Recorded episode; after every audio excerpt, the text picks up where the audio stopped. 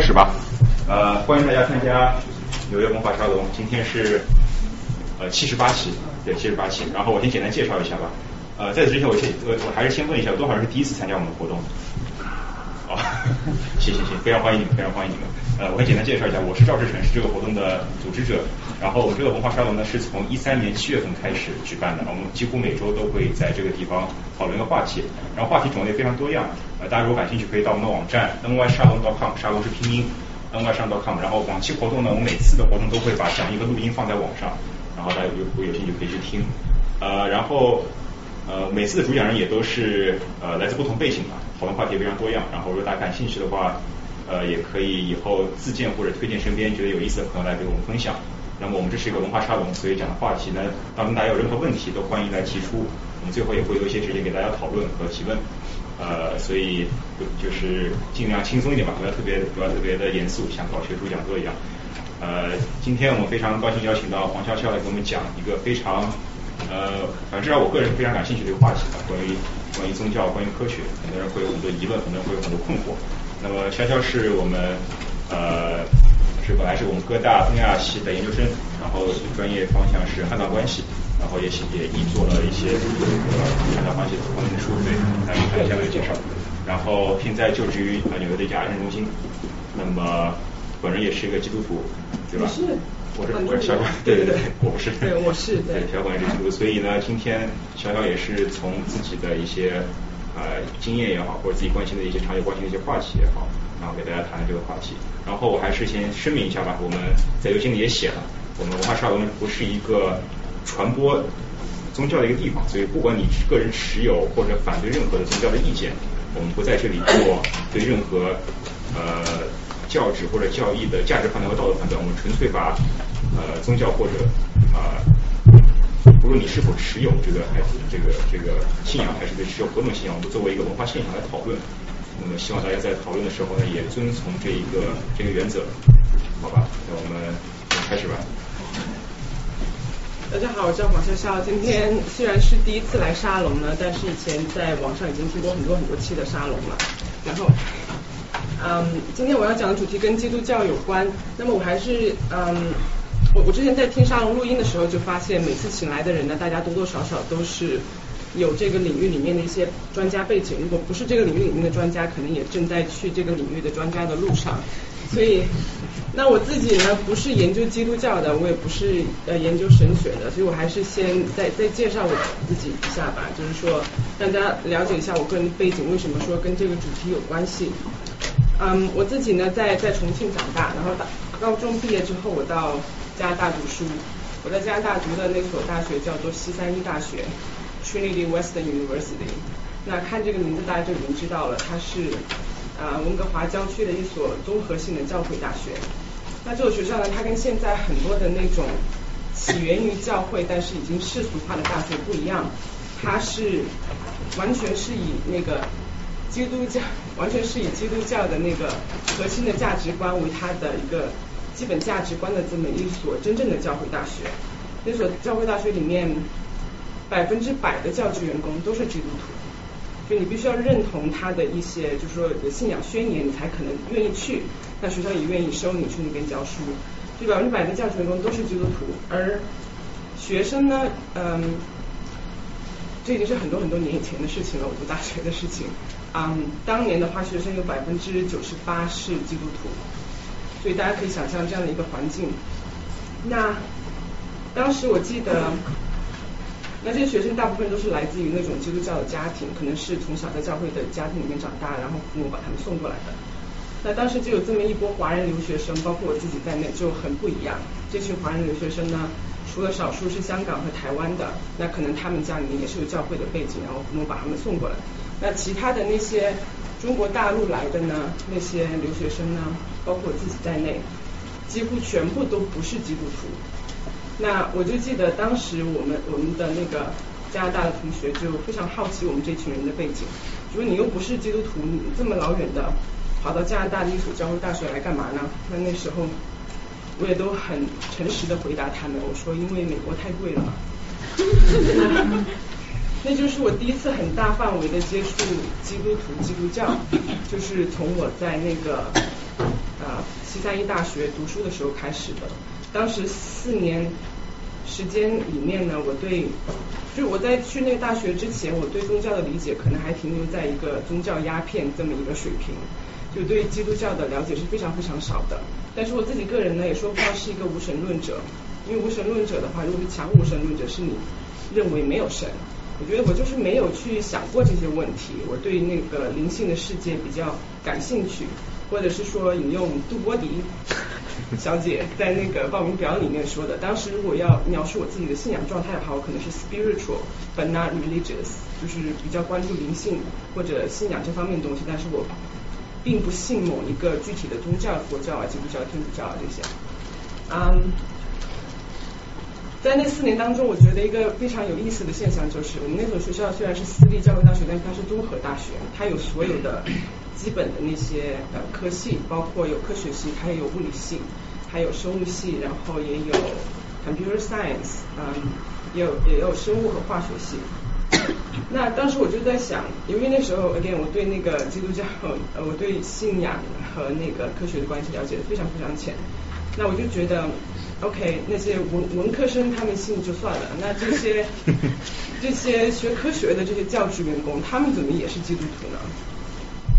我就带着这样的一个很大的疑问，在这个大学里面度过了我的四年的生活。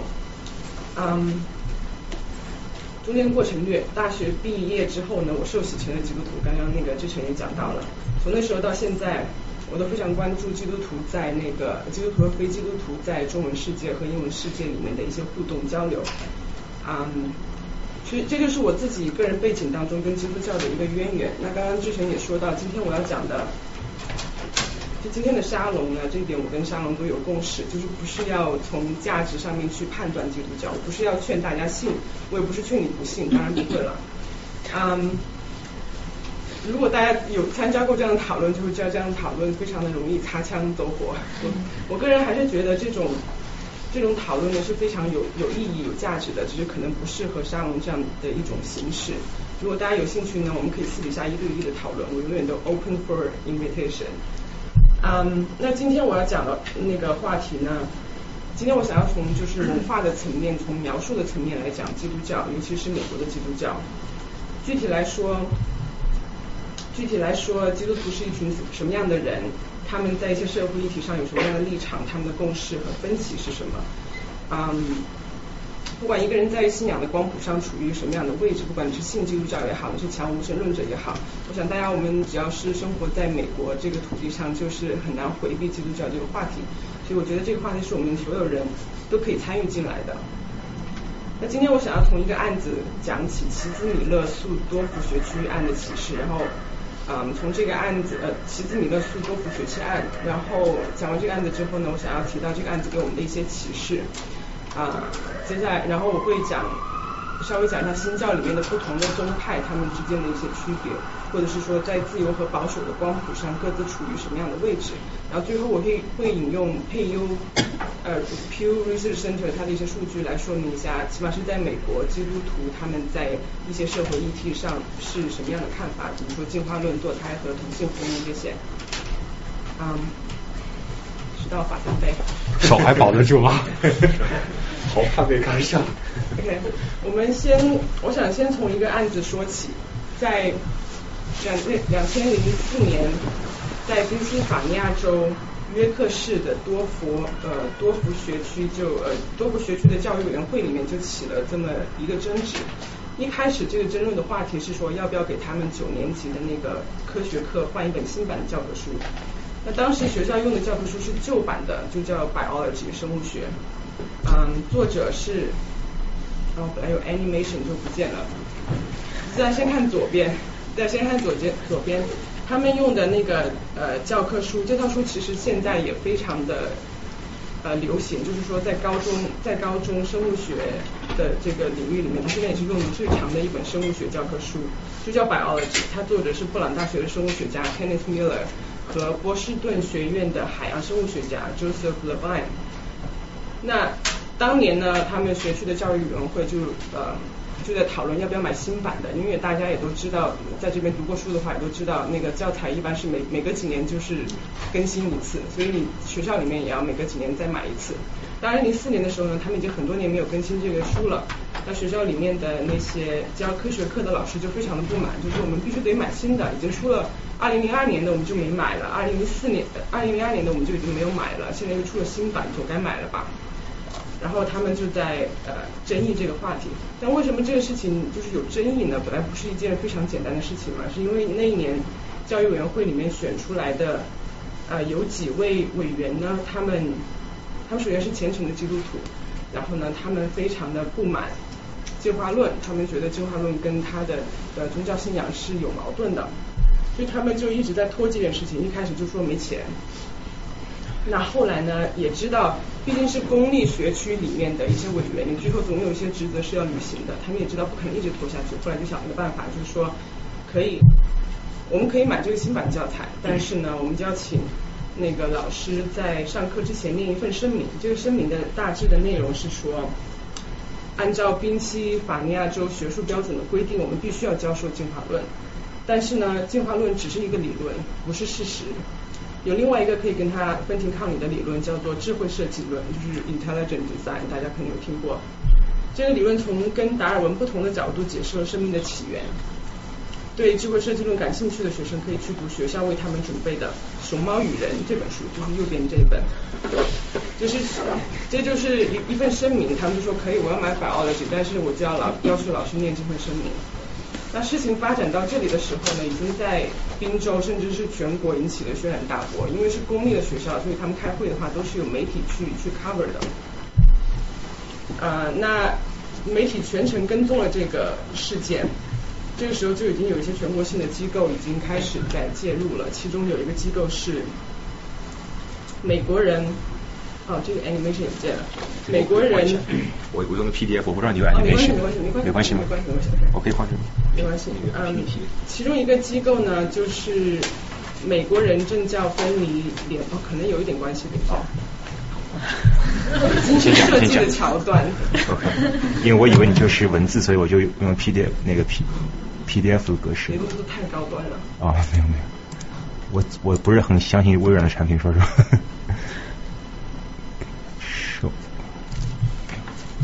你先讲吧，因为嗯，他其中就是他现在已经引起了全国机构的那些注意，其中有一个机构呢就叫做 Americans United for Separation of Church and State，或者说美国人政教分离联联盟。对，你看看。哦，OK，好，不好意思。OK，没有没有，谢谢。其中一个机构就是美国人政教分离联盟，大家顾名思义，他们当然是支持政教分离的。他们在学区投票之前就已经去警告过校方，就是说这个设计论它是明显的宗教观点。如果你们要求公立学校里面的生物学老师念这么一份声明的话，那就是明显的违反了啊宪法第一修正案的政教分离原则。你们如果通过了，一定会惹官司。那这个时候，另外一拨人也来找学区，其中有一个非盈利性的基督教法律中心叫 Thomas Moore Law Center，托马斯摩尔呃法律中心，他们说。不要紧，如果有人告你们，我们就免费给你法律支援。所以两边就已经杠上了。那学区的教育委员会呢，就继续继续开会讨论这件事情。经过一番投票之后呢，这个决议居然就通过了。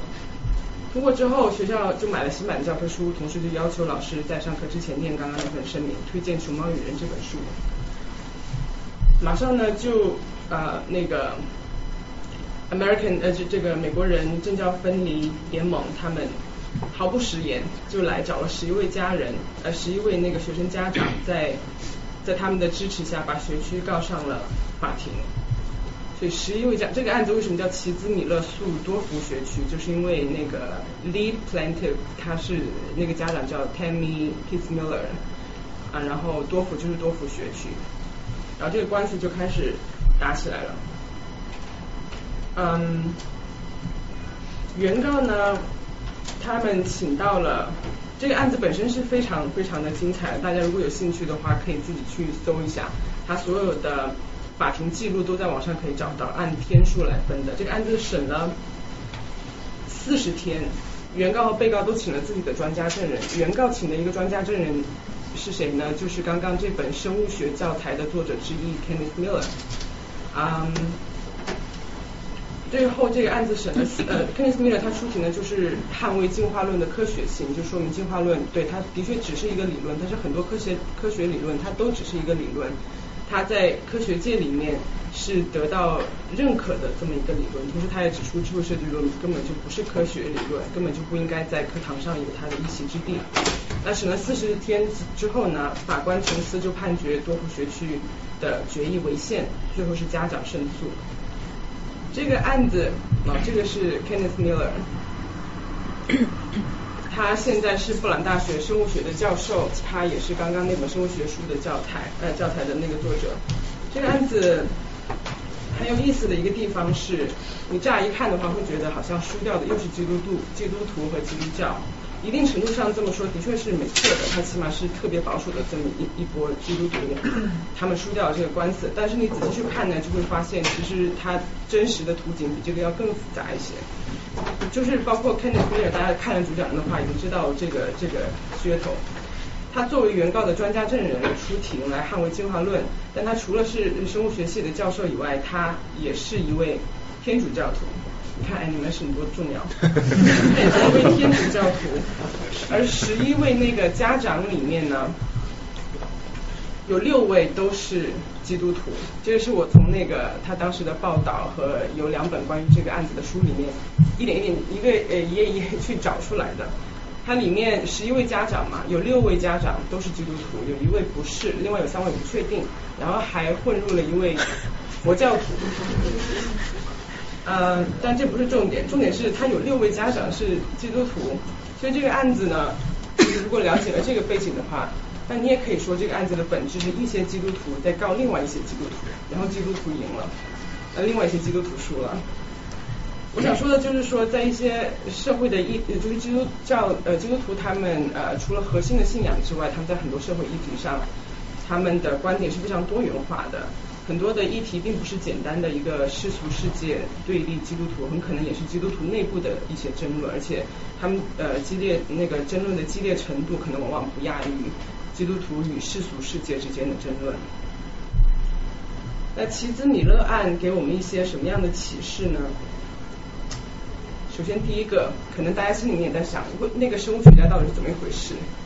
起码我知道有，因为我看大家报名表，我看到那个。有的朋友有一个问题，我是问嘛，我是说你为什么不是基督徒？我记得有两位朋友说，因为我是科学工作者。那么可能你心里面是在想，那那个那 Kenneth Miller 他是怎么一回事？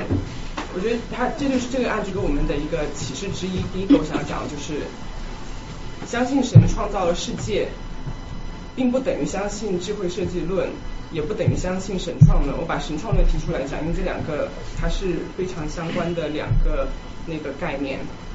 智慧设计论呢，它是一个 specific concept，它不是说顾名思义说就是有一个智慧设计者，它是指的是那个呃，智慧设计论大概是在八十年代是一以一种运动的形式出现，当时《熊猫与人》这本书相当于就是一个鼻祖，他第一次系统的介绍这种观点，这种观点的核心呢就是认为进化论有根本的缺陷，它不能解释自然的复杂性。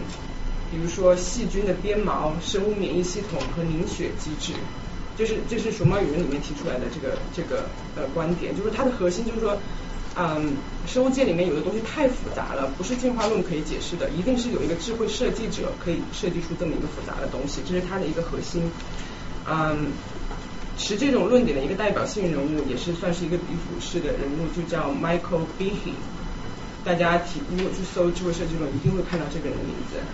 嗯，这是智慧设计论的核心，所以它是一个 very specific 的 concept。任何一个，嗯，而且它是专门针对进化论的，所以任何一个就是生物学家或者就是普通的科学工作者，只要他接受进化论，那他肯定不接受智慧设计论。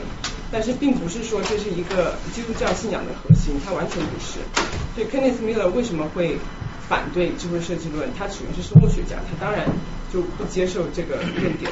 他在法庭上作证的时候呢，花了很大的篇幅，花了很多的时间，用非常非常多的 PowerPoint slide，一点一点的去解释说什么与人里面对细菌、鞭毛、生物免疫系统和凝血机制的认识是多么的肤浅。他说，因为你是对进化论没有了解清楚，所以你才会得出这么一个观点。啊，这就是为什么在那个 Kenneth Miller 还有其他一些生物学家或者就是普通的科学者，同时又是信基督徒的这么一些人当中，他可以，他他既接受神创造了世界，但他同时又不接受智慧设计论。那神创论呢？哎，我我我能问个问题？就是刚才你说那个有一个就是那种类似教材编委会的这样一个机构来来规定什么样的教材是可以进入学校，什么样的教材不可以的。那么那么好像在这个问题上已经有定论了，就是智慧设计论，就是进化论和智慧设计哪个可以出现在教呃学呃教材里边，哪个不可以？那为什么这个米勒还要花那么大的篇幅去证明这样一个好像是由应该由这个委员会回答的问题呢？嗯，你说的有定论是什么意思？就是说这么委员会他们规定嗯什么的教材应该出现在课堂里，可以出现在课堂里，不可以出现对。对他，他也没有说他们要用的那个教材本身还是 biology，他也没有说我们要用熊猫语言来取代，这就是他比较 tricky 的一一个地方。他不，他是说，对啊，我没有说要你们用熊猫语言，我只是说让念一份声明，让有兴趣的同学去图书馆里面借那本书。但是这样就已经是比较微妙的把这个智慧设计引入到课堂里面来。对，我同意你，他不是说要把熊猫语言作为一个教材带到那个那个学校里面来，但是就是。希望老就规定老师给那个学生说，还有另外这么一本书，有兴趣你可以去看。不知道这样有没有回答到你的问题？我只是就是我只是好奇，他为什么还要在法庭上做这样一个非常学术的一个一个争论来证明？因为反就是当时这个案子有争议的是，起码被告他认为智慧设计论不是宗教理论，他说这是一个科学理论。他就是你呃，这可能就涉及到什么样是科学，所以这个案子为什么有意思呢？我只是节选其中的一部分。他还请了那个科学哲学家来法庭上，在法庭上说什么是科学，它的边界在哪里？说有的东西它，我们不是说科学课堂上不教的那些东西都不对的，但是起码我们应该给科学设定一个边界，只要你没在这个边界之内，我们就我们就不认为你应该把它引入到科学课堂里面来。所以有的人他是认为说。OK，智慧设计论可能是对的，它其实是一个 philosophical argument，它可能是对的，但是呢，你不应该把它引入到科学课堂里，它有这么一个层面的争论在里面。所以被告认为智慧设计论是作为一个科学的理论来出现在这个声明里面。对，是这样的。嗯。然后提到智慧设计论呢，就不得不提一下神创论，因为他们往往是就是以一个帮助的形式出现的。神创论呢，跟呃前面这个也是一样，你不能顾名思义的去把它理解为就是神创造了世界，它也是一个 very specific concept。它最早出现的形式，哦对，大家如果有什么问题可以随时打断我，然后让让我嗯就是我们可以有一些交流，因为这个东西我自己看了很多遍，they make sense in my head，but not necessarily when I'm speaking。When I'm telling you，嗯，它最早出现的形式呢是是年轻地球论，我不知道大家有没有听过？有人听过年轻地球论吗？没有人吗？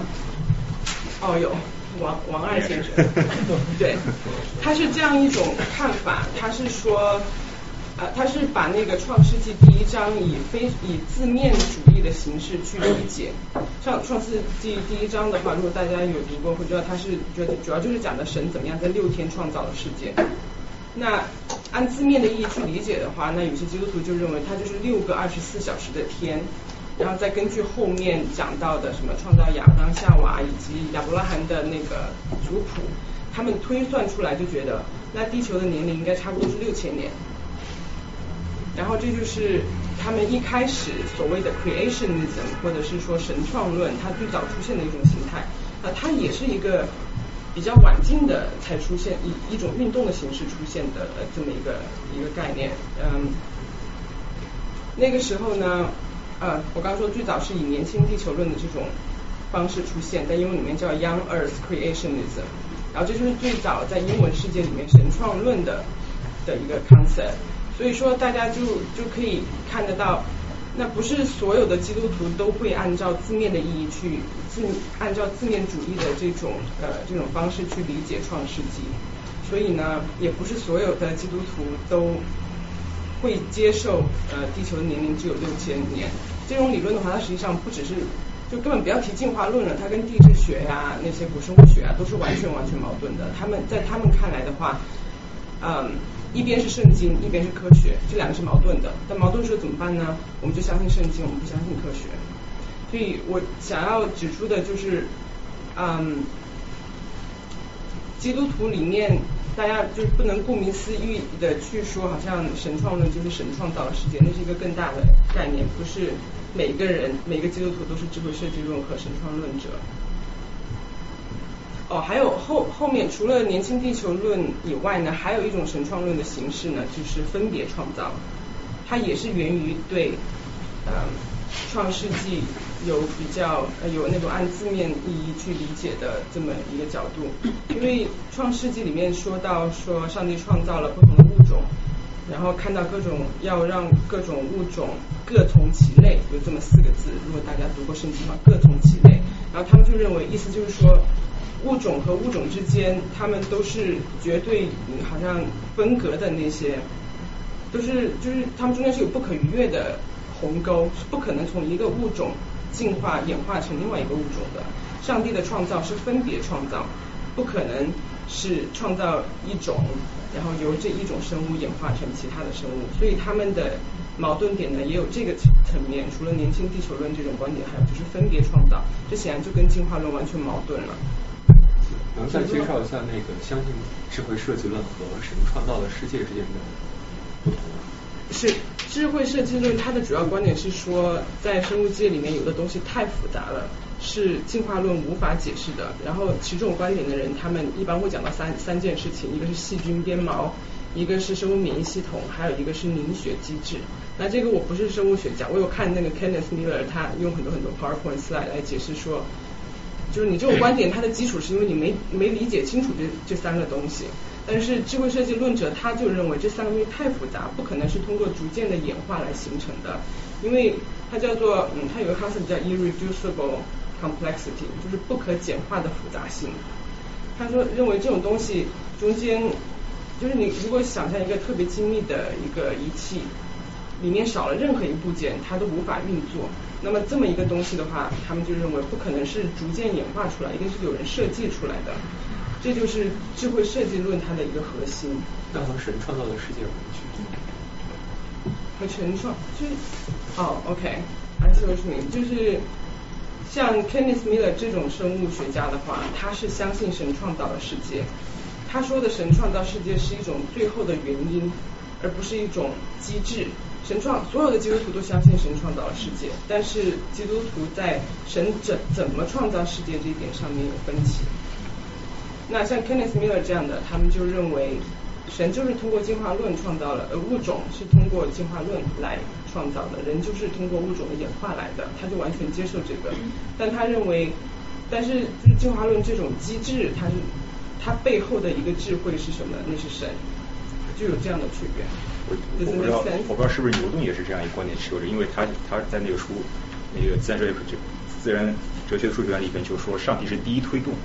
就是他要理解上帝是上帝，上帝所创造的这个机制是什么，但是上帝只做了这样一个机制的设计，然后给他一个第一个推动，然后这个事情就按照他的机制来不停的运行下去，他不会像保姆一样去一个一个精细的去去监测或者去控制每一个细节。没错，像那个 Kenneth Miller 这样的生物学家，他们就是这么相信的，而且啊。其实这个是一一开始是中世纪的那个神学家托马斯阿奎那提出来的。他说所谓的第一动因嘛，the first mover，就是所有的东西都是在动的。那它的最终是什么样的东西让它开始动呢？我们把那个东西叫做神。还有就是每件事情都有一个造成这个事情的原因。那么最终的那个原因是什么呢？我们把它叫做神。所以按照这种定义的话，它神是一个。它不是这个世界里面的东西，就像你说，不是一个保姆，它是一个最终的一个原因，最终的一个一个 principle。嗯，起码像 Kenneth Miller 这样的科学家，他们相信的是这样。那就是如果要按你的解释来解释创世纪那一章的话，要怎么解释？再回到那个 Kenneth Miller，我不说我怎么解释，就是说像他们这样的科学家，他就认为不要按字面的意思去理解。就其实这也是。从那个圣奥古斯丁那个时代，呃，圣奥古斯丁是那个宗宗教史上基督教史上一个很有名的，相当于是 founding father 吧。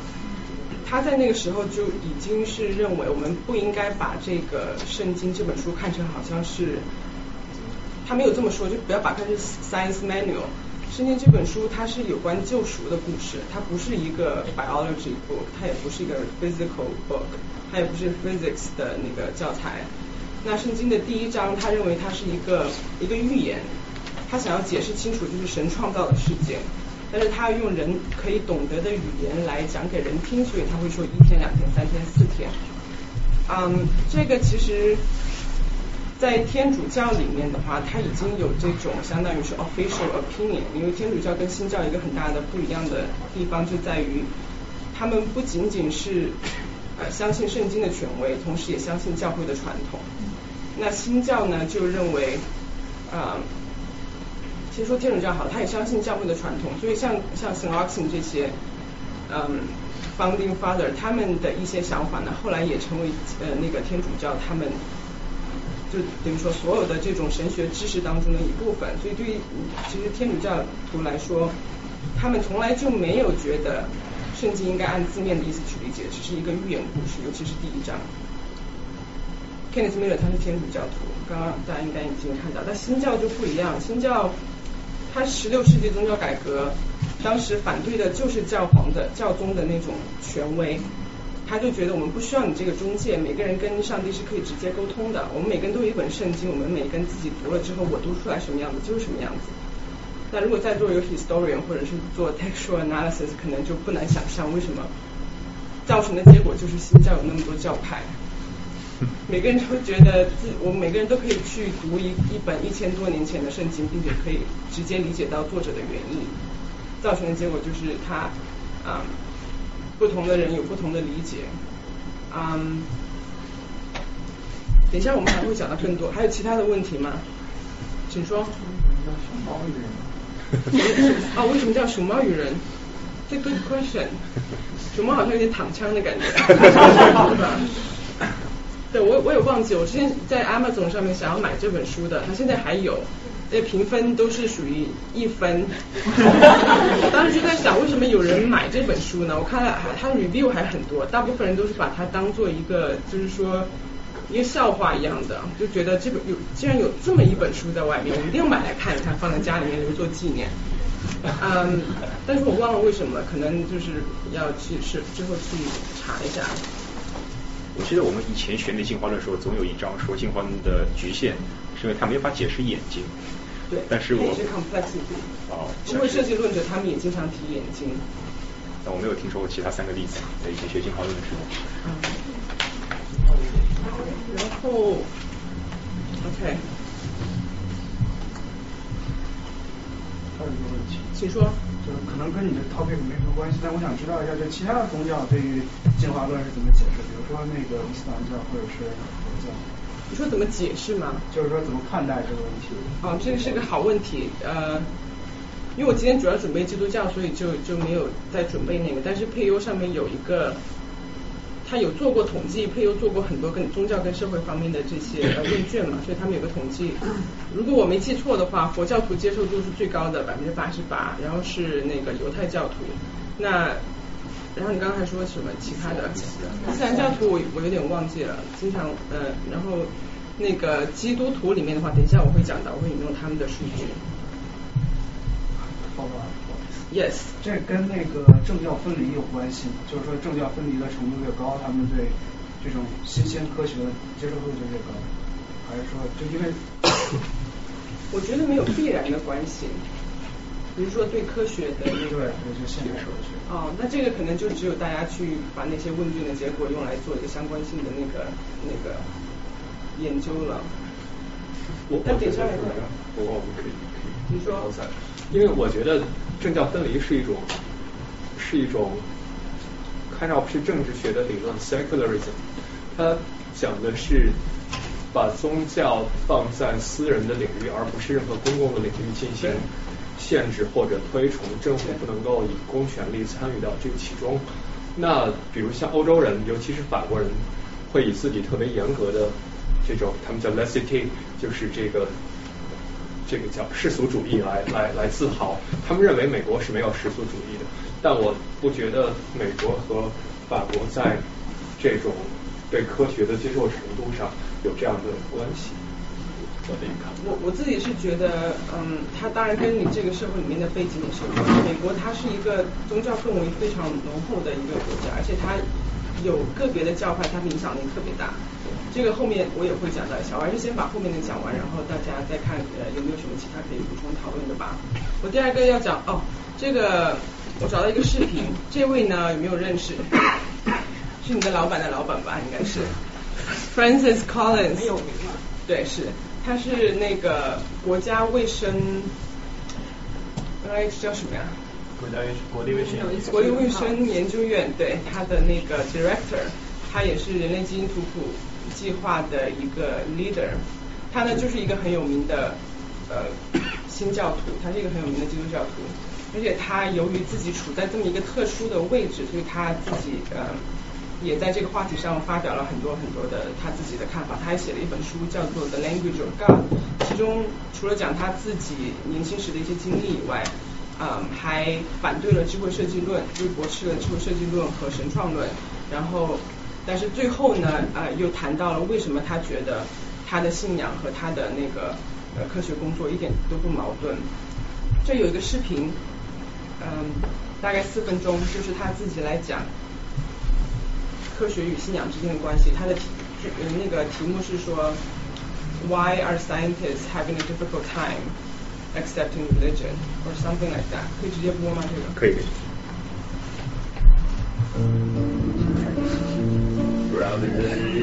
怎么会联想到这个广告？来个熊猫就跟那个，不能跳过，不能跳过，好讨厌。傻安卓。Science is about trying to get rigorous answers to questions about how nature works. And it's a very important process that's actually. Science is about trying to get rigorous answers to questions about how nature works. And it's a very important process that's actually quite reliable if carried out correctly with generation of hypotheses and testing of those by accumulation of data and then drawing conclusions that are continually revisited to be sure they're right.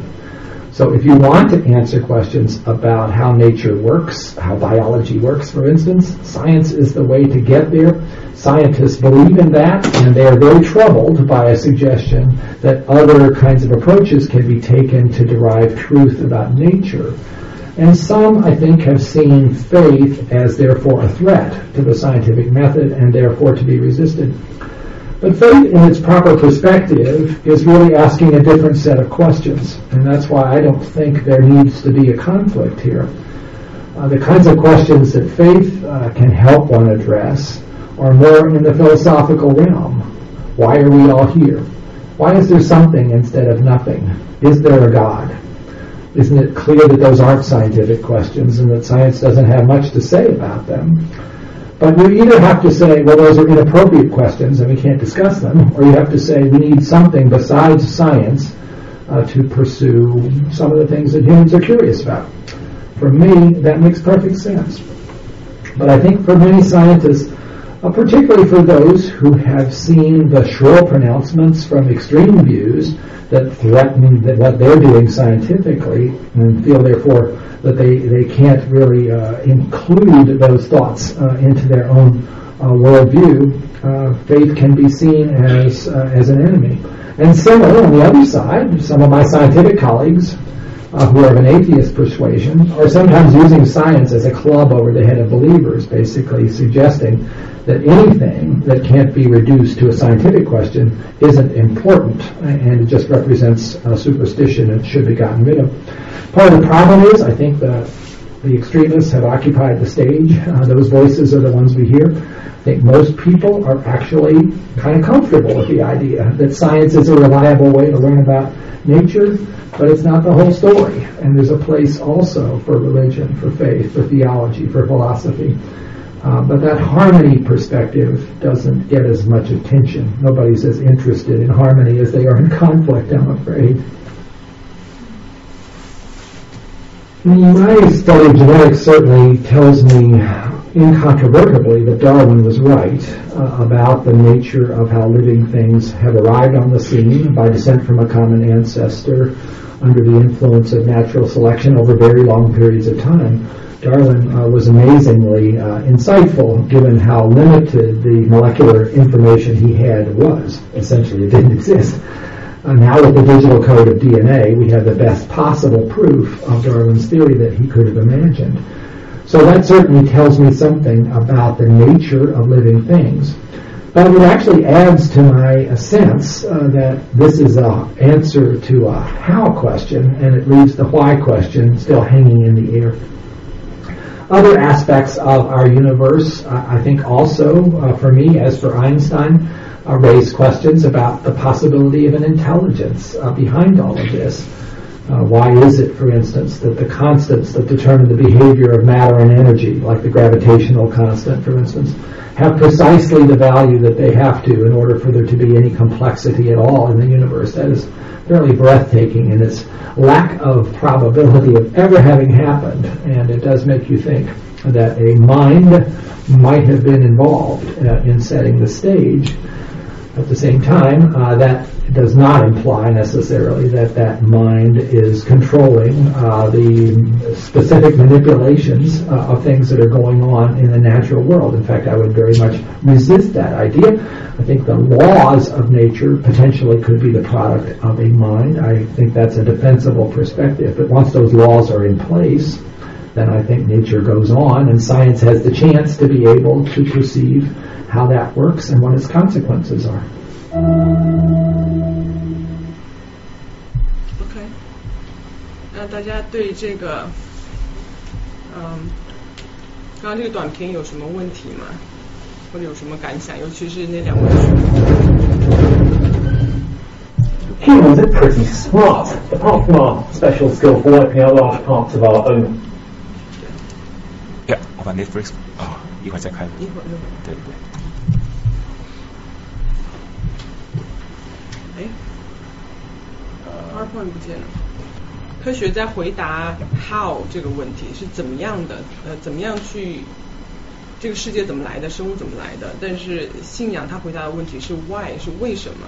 所以回到刚刚那位朋友他的问题，就在他们认为的话，那创世纪第一创世纪第一章就回答了一个 why 的问题，就是对起源的起源这么一个问题，但这个问题跟 how 是是平行的，或者是完全不冲突的。这就是我认为他主要想讲的这一点。大家有其他的问题吗？关于科学家，因为等一下我们就是会换换话题了。OK，那这个齐兹米勒案呢，刚刚还没有讲完。它的第二个启示，在我看来很重要的就是，基督教不等于呃反对政教分离。反政教分离这个概念呢，大家听起来当然是政治和教会呃和教会的分离，但是很多人可能也是顾名思义就觉得好像是世俗世界与教会的这么一个纷争，其实也完全不是这样的。大家可能也都听过“凯撒的归凯撒，上帝的归上帝”这句话。这这句话谁说的呢？是耶稣说的。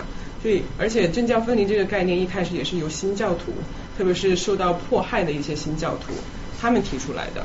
因为他们一小部分新教徒可能在多数的基教呃新教徒主导的这么一个政治社会里面，他们就发现自己的信仰让自己受到了很多的迫害，所以他们就是率先提出来，我们把政治和教会把它分开，政治的就是政治的。嗯。那么这个案子里面呢有两个人，第一个是 Barry Lin，他就是原告给原告提供法律支援的美国人权美国人政教分离联盟执行主席，他同时也是 United Church of Christ 的牧师。他这位牧师，嗯，大家知道 United Church of Christ，呃，纽约有一个很有名的 UCC，有人知道在哪儿吗？在那个。River Riverside Church，如果你在呃对哥大附近比较了解的话，Riverside Church 它就是一个 UCC 的教堂，非常大的一个教堂。嗯，等一下我们还会回到，我们还会讲到 UCC，请大家记得这个名字 UCC 教会。然后这个案子里面的法官 Jonas the Third，他也是一位基督徒。他自己就是基督徒，他是小布什指定的一位联邦法官。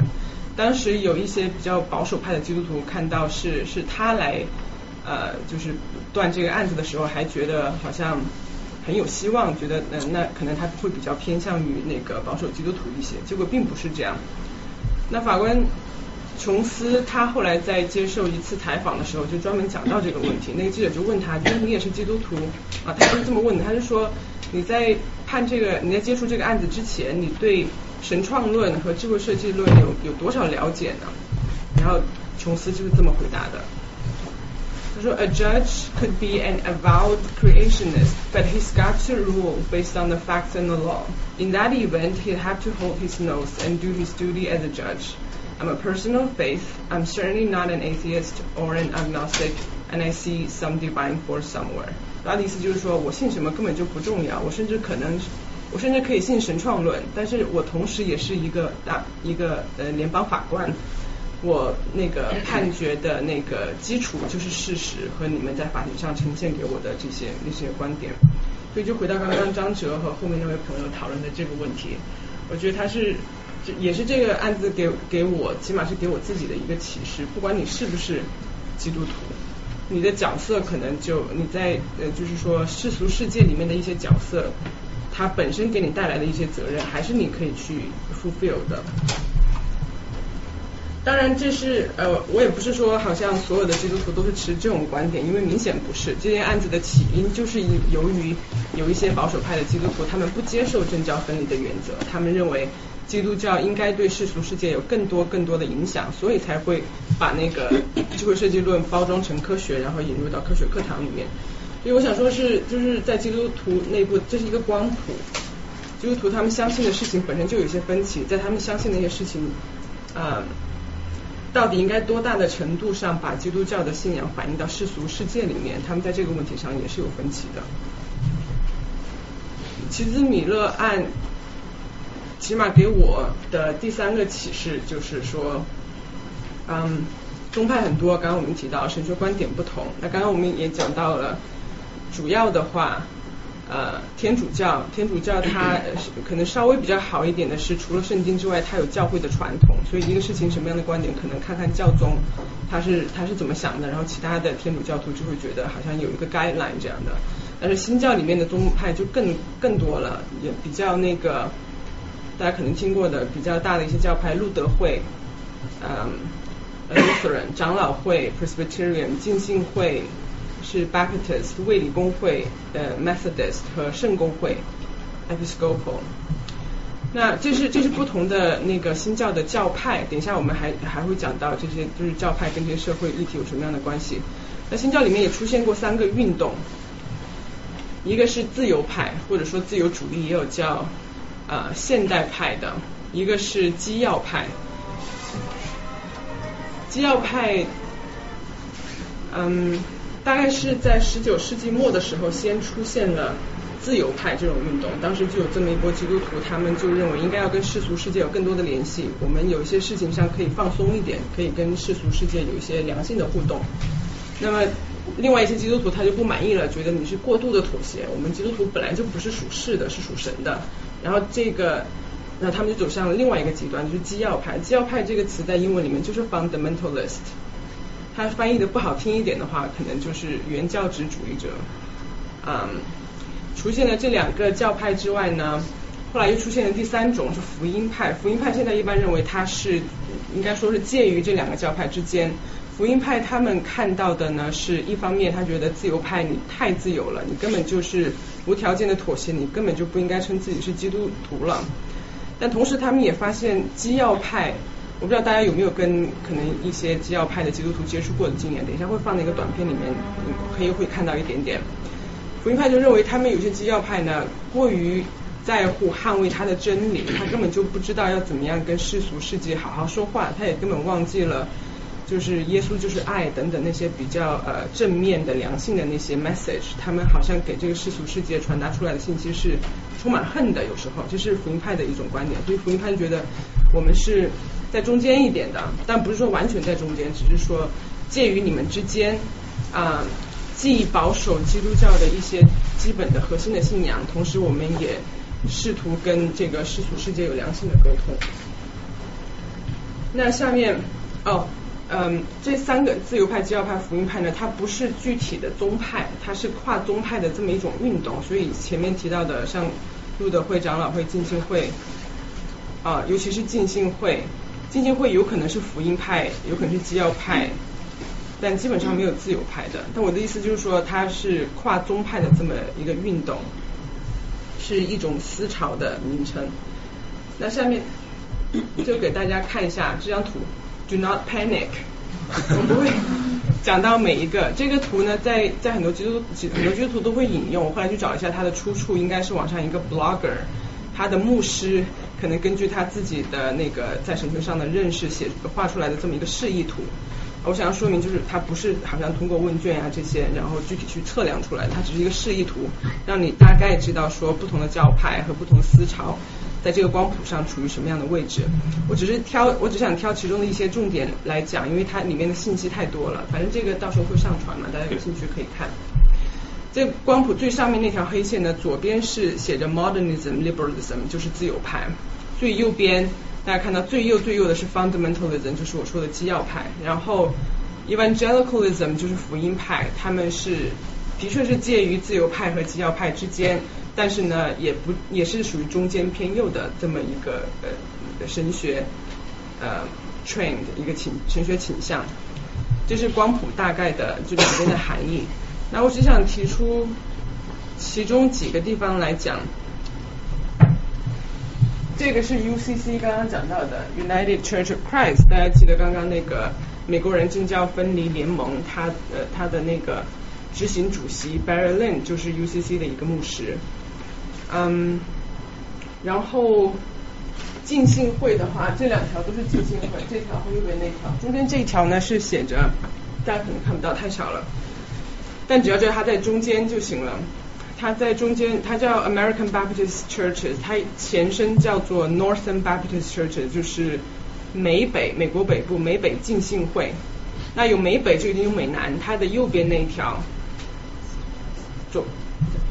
对右对它的右边那条就是美南浸信会，大家可以看得出来，虽然都叫浸信会，但是在这个光谱上，自由和保守的光谱上，就是已经有很大的区别了。美南浸信会就是完全是在保守的阵营里面，美北浸信会的话，还属于就是中间偏左到中间偏右这么一个这么一个区间里面。嗯，那个小约翰洛克菲勒他以前就是美北浸美北浸信会的，嗯。然后 UCC 刚刚讲到，就是北北浸信会下面这一条比较长的，它就完全是在中间往左无限往左的这么一个区间里面。所以有一些我要强调的就是，这个图只是一个描述性的，我今天讲的也是描述性的，不是说好像我就因为它存在我就认为它是对的。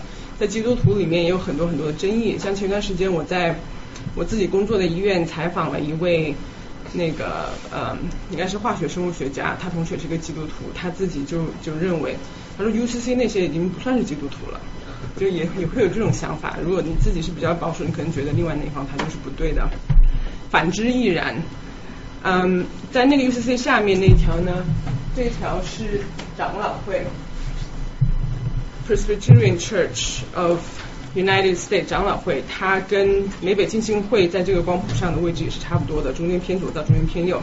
那长老会右边呢有一条跟它好像连着又没连着的这么一条短线，那是 Presbyterian Church of America，它也是一个长老会。这两个有什么关系呢？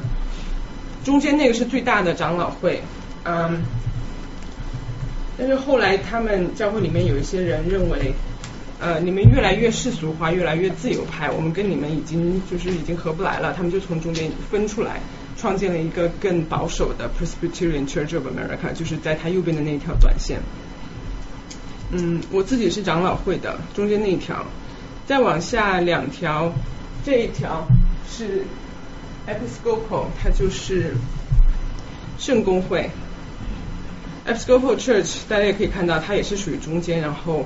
嗯，比较靠左的这么一个教会，嗯，等一下我会放一个短片，就是 Episcopal Church，他们有一位主教，Episcopal 嗯长老嗯不是这叫什么圣公会，它是有一点介于天主教和新教之间的这么一个教会。有没有人知道纽约有哪几个很有名的那个圣公会教堂？天和，你来说一下好了。让我来说，我知道。因为你去过啊，我们一起去的。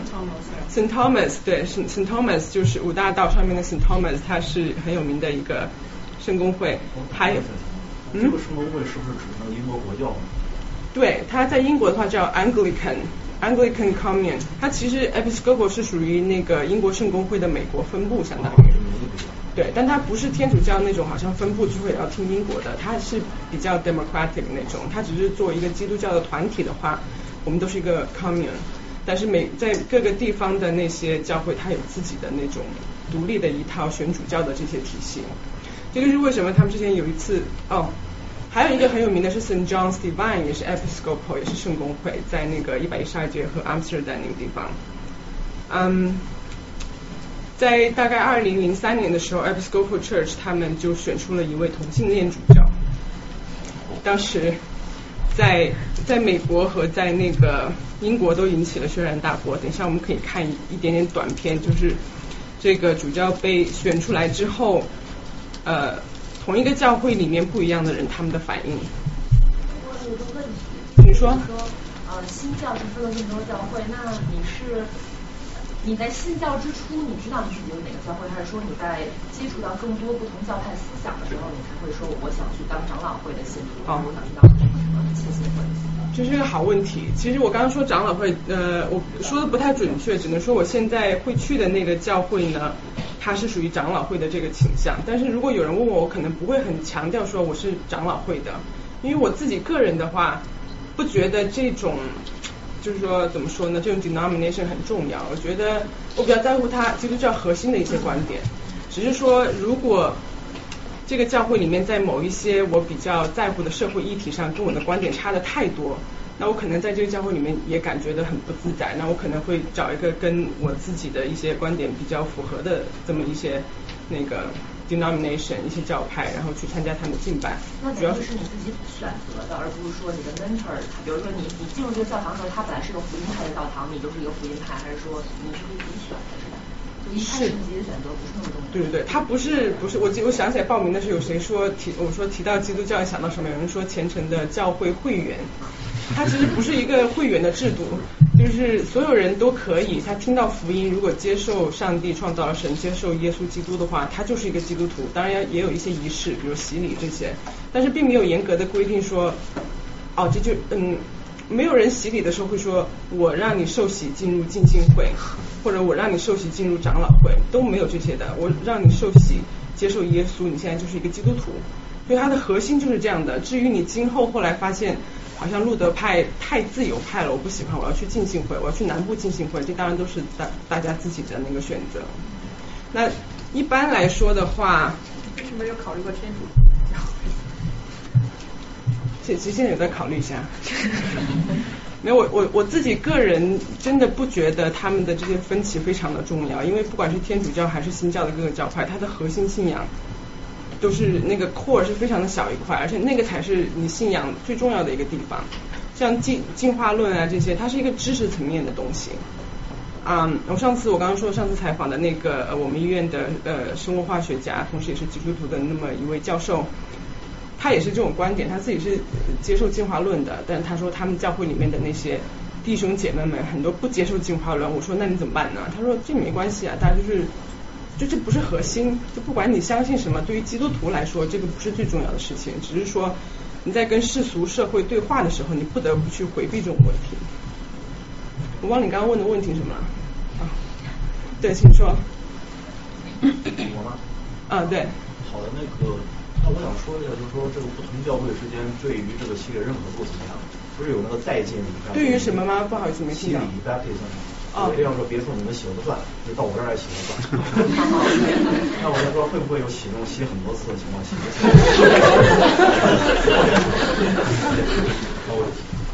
就是浸信会他们在这方面就比较强调，他就是强调 whole immersion，就是整个人都要进到水里面去那种，他这种叫浸浸会。但其他我自己受洗的时候就是。好像一碗水，它注圣之后，它就是渗渗水嘛，然后在头上这样淋一下就行了。大部分的教派，新教的话都是这样的，他就不要求呃整个人都进到水里面去。我当时是整个人进去的。你这样是全全人进进水里面去，OK OK。还有说有凉水。夏天嘛，是咱们。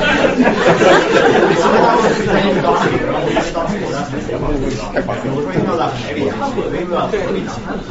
啊，这个就是要看这个教派的那个他的神学上面的立场了。基督徒在这些问题上，他的分歧是非常大的。有的人的确就像是你说的那样，他觉得你用水这样淋下根本就不算，你根本就不是基督徒。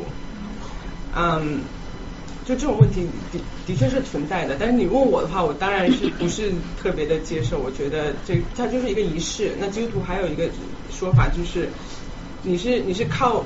哦，这也是天主教和新主教，呃，新主教和天主教和新教的一个很大的区别，就是说新教很多教派是认为你是因信得救，你不是因行为。所以新教为什么大家如果去过基督教的教教会的话，就会发现，他看外观并没有那么金碧辉煌，它就是一个写字楼，可能就是这样的这样的一个楼里面，大家坐在一起祷告，就是新教。新教徒比较在乎，就是说内心的一些东西。那天主教徒呢？他觉得内心当然要有，但是我们外部呢也不能太邋遢了，就是这么一个说法。那那个圣公会呢的，我刚刚说那两个圣公会都算是，它因为它本来是介介于那个天主教和新教之间的这么一个教会。有的人甚至认为它是世界上除了天主教、新教和东正教之外，还有圣公会。就就是就是想说明的是，它在仪式上面更接近于一那个天主教。尽管他在信仰的神学的内容方面更接近于天教，呃天那个新教，但是是是是主教只要端过这碗水就是圣水是吗？还有圣水怎么混合圣水？这个就是这就涉及到很多神学的的那个具体的那个含义了。按照那个圣经，这个肯定要问牧师。就在他们看来，你这个仪式的话。它的含义也是象征性的，所以不在乎你用的这碗水到底它的来源在哪里。包括如果大家有去过那个教会，有参加过那个圣餐，其实那圣餐，你你如果是基督徒，你就相信那是基督的躯体。但其实如果你不信的话，它就是一块饼，或者那个圣酒，呃，那个酒也是，它就是葡萄汁儿，就是在超市里面买的葡萄汁儿。但是由于你把它从超市里面买到你的家里面，呃，不是家里面来。超市里面买到那个教会里面来，然后祷告祝圣，然后把它献给了上帝之后，他就赋予了它的意义，是这样的。现在我还有一个问题，你这个光谱讲的全都是新教的不同的？对，它都是新教。对我刚刚没有强调。如果是天主教在这个光谱里会怎么样安置？嗯，太太我认这个我就。因为它是示意图嘛，呃，我我自己认为的话，就其实后面有几个配优的图可能可以回答你的问题，我就不要用我自己的观点来说好了。嗯，等一下，等一下，你再看你的问题有没有回答到？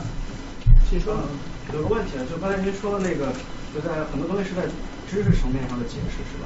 就是说，像以前宗教是不承认啊日心说的，然后后来也承认了，然后还有说宗教之前是不承认进化论的。现在也慢慢逐渐接受了，这种教派的分支，是不是因为他们在接受新的知识上面的不同，就是程度上的不同，然后产生了分就分歧，然后产生这些越来越多的教派，有些是非常保守，他们就是守旧；有些是对新知识的接受程度很高，他们就变成自由派。可以这样理解我觉得可以啊，我觉得 I don't see why not。起码对于那些很保守的基督徒来说。就像我刚刚讲的，他读那个圣创世纪第一章，他非要按他自己的理解解释成就是六天六个二十四小时，所以地球只有六千年。如果你跟我不一样，那是因为你们只是世俗世界，你没有什么智慧。他就是这么一种看法，那他当然没有办法再就是与时俱进了。所以 I don't see why not。我觉得。但比如说，如果说未来这个知识的人类对知识的积累越来越多了的话，嗯，他对这个宗教产生的本能上的就就本质上的一个。撼动的话，那要怎么就比如说人最后 figure out 出来这个人是怎么来的，世界是怎么诞生的。就就回到刚刚那个问题的话，我觉得你要说两个东西有冲突，我们得先指出它的冲突的点在哪儿，对吧？呃，你要指出两个东西冲突点在哪儿，就先要对两个东西都有一定的了解。那就是。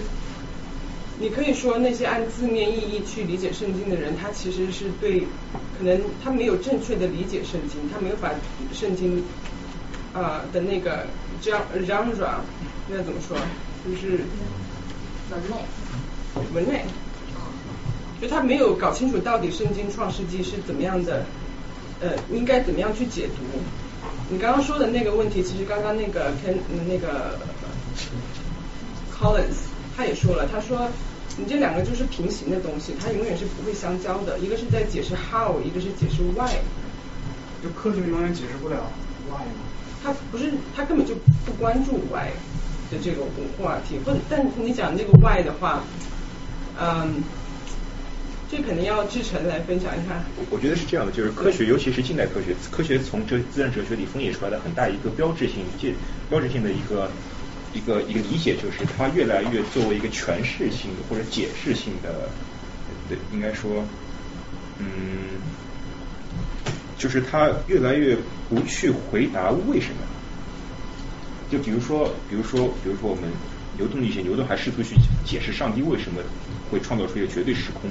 但是到了，比如近代的科学之后，人们已经不再回答这个问题了。人们要做的是把这个科学的体系来去理解这个科学体系，它能够很好的去预测你的一个实验。但是人们对它背后的，就是它人们认就是人们把科学的边界规定规定为边界以外的东西，是哲学应该要回答的问题。就是说，如果这个问题你回答它有不同的解答，这些解答不能作为一个不能给出不同的实验预测的话，那它就不是一个科学问题。科学的边界就是说，还是由伽利伽利略经历的那一套，对这个科学的边界，然后 嗯是这样。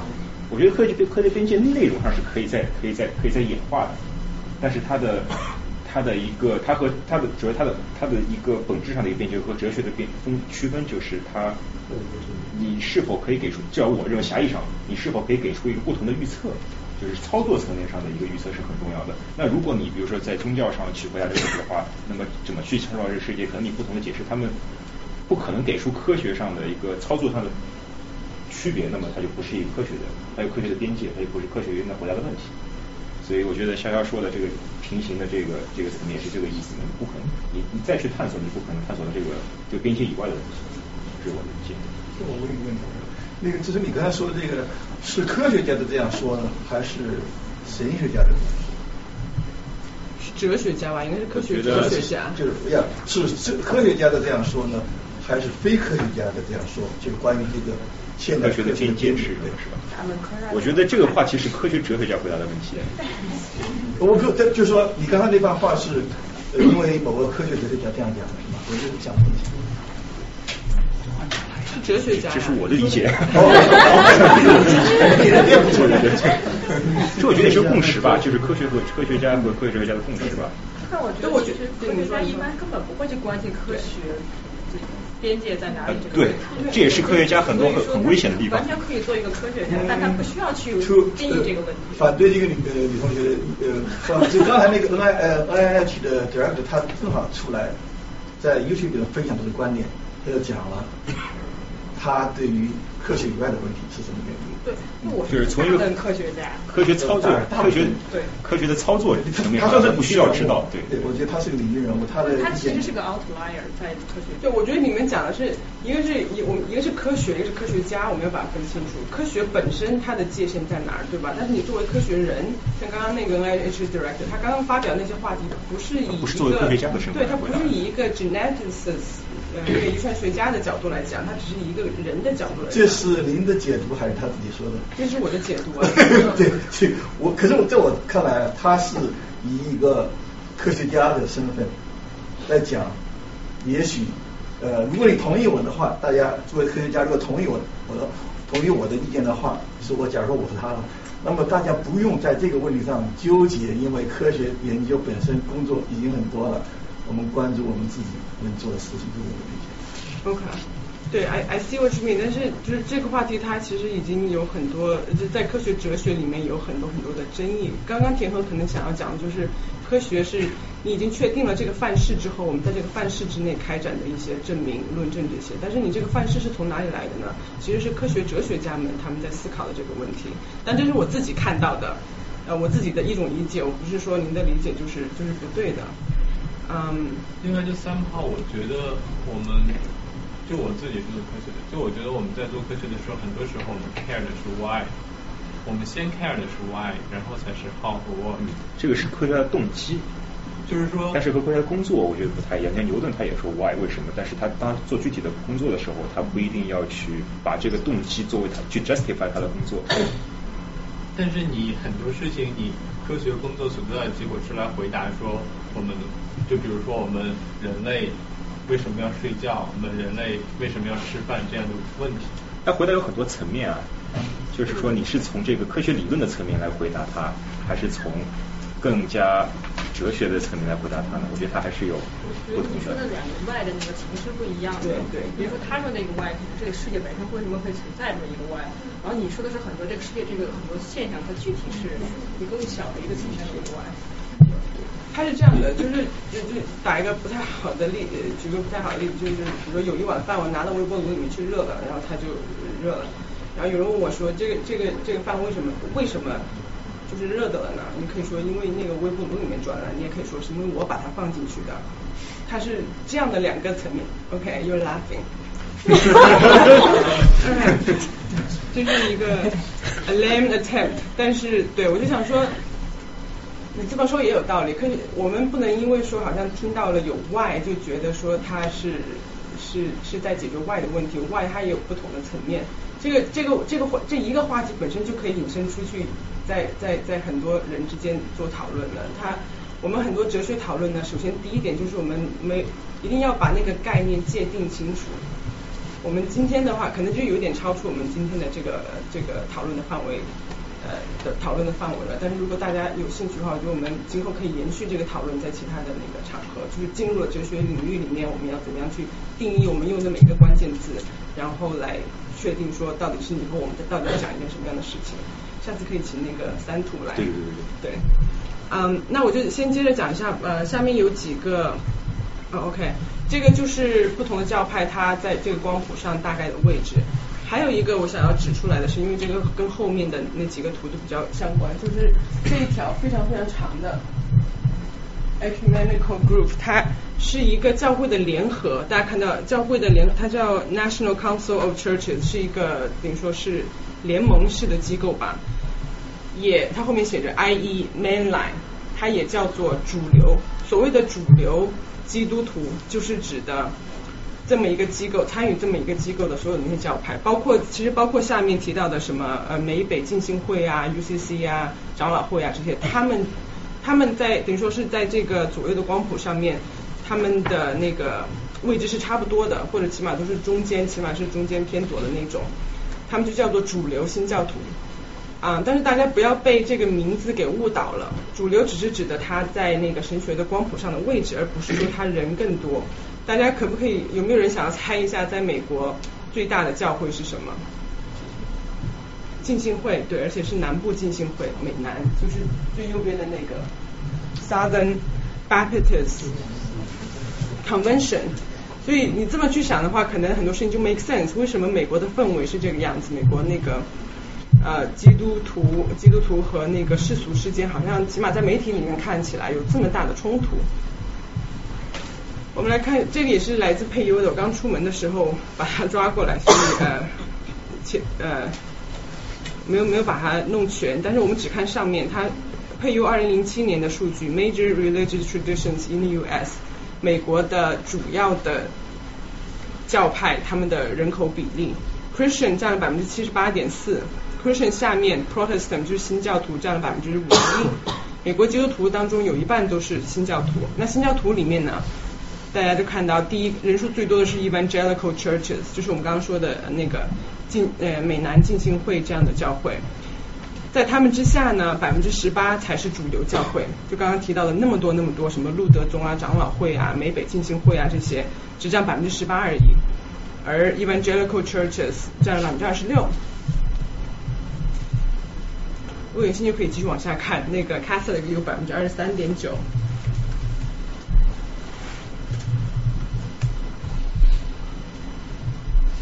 下面我就想要引用一下配优的数据来看一下美国基督徒在三个热门的社会议题上面他们的看法。第一个是进化论，这个竖轴呢左边那个深蓝色那条上面写的是 Humans existed in present form since beginning，就是说啊人类从自古以来就是现在的这种形态，意思就是说他不认可进化论。那右边这个呢，上面写的是 humans have evolved over time，人类是经历过进化的。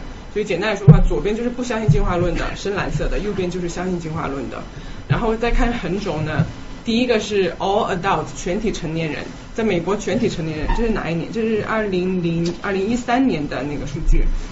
全体成年人里面有百分之六十是接受进化论的，然后在它下面，white evangelical Protestant 白人福音派新教徒。只有百分之七的人相信，百分之六十四的人不相不接受进化论。再往下呢，佩佩优的这个数据，它是把那个宗教信仰和种族主义把它挂钩的，所以为什么它是分的比较细一些？第三个是那个黑人新教徒，百分之四十四的人接受，越往下的话，对进化论的接受度越高。再往下是 Hispanic Catholics，百分之五十三的人接受。再往下是白人。天主教徒百分之六十八的人接受，这就已经稍微高于平均水平了。再往下是 unaffiliated 无宗教信仰者，百分之七十六的人接受。这个这里的 unaffiliated 呢，大家就是不能完全把它理解为是无神论者，就是我一开始讲到那个，它可能也包括 spiritual but not 呃 spiritual but not religious，嗯，或者是说 agnostic 这些。最后一个是让我看到觉得很惊讶的，他是对进化论接受度最高的是哪一个群体呢？是白人主流新教徒，就刚刚我讲的那些啊那个大的同盟会下面的那些教会里面的新教徒，有百分之七十八人都接受进化论。这应该就有回答刚刚回答刚刚那位朋友的问题，就是基督徒他对进化论的接受度。但是抱歉没有伊斯兰的那个数据，但是配优应该是有的，我记得。那下一个话题是堕胎，大家只看上面一部分就好了。上面它有四个选项，这个问卷里面有四个选项，最左边那个深绿应该深绿色吧，绿色的是呃 legal in all cases，这个是有关于堕胎是不是应该合法化。最左边那个深绿色的是在所有情况下都应该是合法化的，然后它右边的那个应该是粉红色吧，它是 legal in most cases，在大部分情况下都应该是合法化的，所以在那个数轴左边的这两种呢，反都是指的应该合法化。嗯，在右边蓝黑呢，有没有看到白金啊？右右边那个。蓝色的是 illegal in most cases，就大部分情况下都不应该是合法的。最右边，呃，黑色是说在所有情况下都应该是非法，都不应该是合法的。那么我们看这个有所有的宗教，大家感兴趣可以之后在那个网上去看一下。上传之后，我把就是跟今天有关的三个教派，把它用箭头指出来了。第一个箭头指向的是 mainline。Protestant churches 主流新教徒，他们有百分之六十二的人是认为，起码在所有的情况下都应该是合法化的。嗯，认为不应该合法化的有百分之三十二，是少数。然后第二个箭头指向的是 Catholic 天主教徒。一般讲到堕胎，大家第一个就想到天主教，因为觉得好像是一个天主教里面争议很大的问题。的确也是这样，它几乎是一半一半，认为应该。呃，在大部分情况下都应该，至少大部分情况下都应该合法的有百分之四十八，嗯，而认为至少在大部分情况下都不应该是合法的有百分之四十五，所以基本上是一半一半。再往下，第三个指头，呃，第三个箭头指向的是 Evangelical Protestant Churches，又是福音派新教徒，他们几乎是跟第一个箭头指向的那个呃主流新教新教教会是完全相反的。在呃，有百分之六十一的人占多数，都认为起码在大部分情况下都不应该是合法的。请说。有一个小问题，就是说，对于那个在任何情况下都合法和在大多数情况下都合法，那这两个之间，它所谓的大多数情况是他们的界定是什么？That's a good question。呃，这个我可能要回头去看一下他们当时是怎么界定的。但是就就以我自己的理解的话。很多人就是以我对我身边的那些基督徒理解的话，他认为从从道德上是是不应该支持这个事情，但是有的比如说被被强奸然后怀孕了，他可能认为那就是 exception。这是我自己的理解，嗯，可以再回头去看一下他是怎么定义的。这个应该是更多是就是我们这个胎儿接受的事情，是因为就是说，如果是被强奸或者说不非要不流掉了，对母亲的那个生命有威胁这种情况，好像就是绝大部分人认为就是这个 exception 是应该是应该得要的，但是他说大多数情况下都应该合法，那应该指就是还是应该非法，那个就应该是比如说已经怀孕晚期之类的这样的一个这种。对，这个也是有可能，就看他怎么样是去定义那个什么叫大多数的情况。对，这个我记得之前，因为我在我现在工作的地方在教一个口译培训班，嗯，就有，呃，我记得有一堂课我们就讲到 fetus 和 baby，大家知道 fetus 是什么吗？胎儿，胎儿，fetus baby。我当时完全是从语言的角度，我就问学员。So what's the difference between the fetus and baby？然后当时有一位学法律的呃一位同学呢，他就说，呃，one is legally a person，the other one is not。然后当场就有个基督徒说，No，they're both people。就赶紧打住大家说，Let's not go there，let's just focus on language。所以的确是对，到底是从从受孕到到出娘胎中间到哪一个过程才说你你是一个人了？这个是一直都是有争议的，请说。说说那个耶和华见证人是一个什么样的人？是一个，他也算是广义最广义的那个，嗯，基督基督教的组织吧。但我对他们了解真的是没有很多。那你从这个光谱光光谱上可以看得出来，他们在很多社会议题上是趋于可能比福音派基督徒更保守的。这么一个位置。耶和华见证会就是那个在车站给你发那个守望牌的角色。对对对对对对对。对守望那个。不能出血，不能堕胎，然后在俄罗斯和新加坡都是可以打。你要是在他们车上是可以打的。是吗？对，就是大家有在地铁站看到那个他们发那个守望吗？那个是耶和华见证人，他们传教传的比较的广，在尤其是在公共场合。但是他还是属于就是我说广义的基督徒里面很小的一部分，只是说声音非常的大，很多时候都是这样的。嗯，再下一个，这哦也是配优，我忘记把那个 source 加进去了。呃，配优二零一四年它的一个相当于是动态图，就是不同的教派他们对于同性婚姻的接受度。其实就在应该是昨天还是前天，呃。长老会他们就正式通过决议，以后是可以在教会里面，就是说，就就是从 institutional 这个角度来说，以后是可以接受呃同性婚姻的。啊，这个图上呢，最上面那个教堂可以，就可以对对可以办仪式，对是这个意思。我对我刚刚讲的不太准确，不是说他们从他们的教义上接受，只是说我们可以给你做仪式这些。对，这个图上面。是从二零零一年到二零一四年，各个教派他们对于同性婚姻的接受度的这么一个变化图。最上面那个是 unaffiliated 无宗教人士者，啊，到二零一四年呢，大概有百分之七十七的人都接受。那下面两条呢有点重合，有点交缠在一起，他们是分别是白人主流新教徒和天主教徒，分别是百分之六十和五十七的接受度。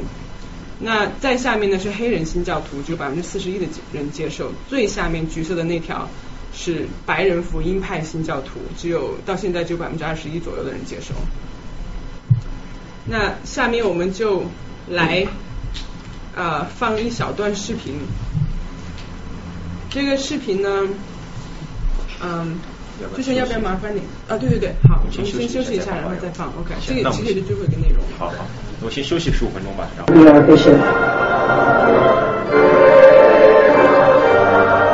We were willing to fight very hard for that.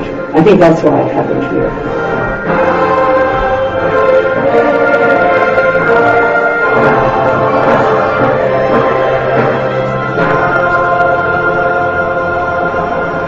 Brother, the people have chosen you.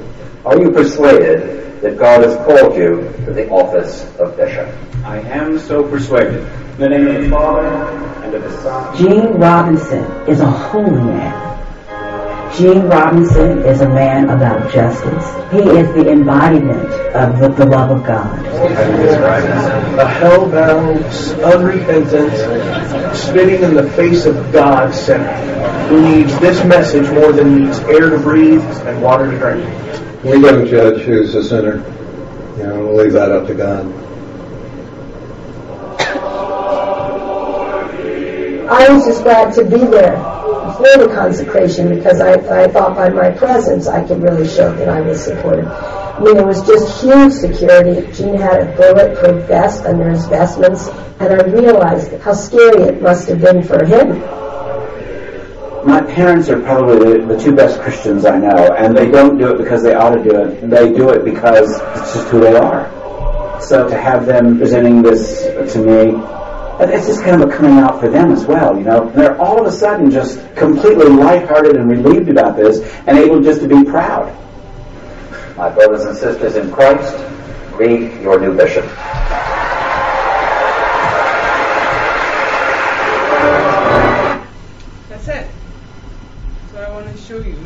有什么感想吗？这个片子其实它有倾向性的。它当然是有倾向性的。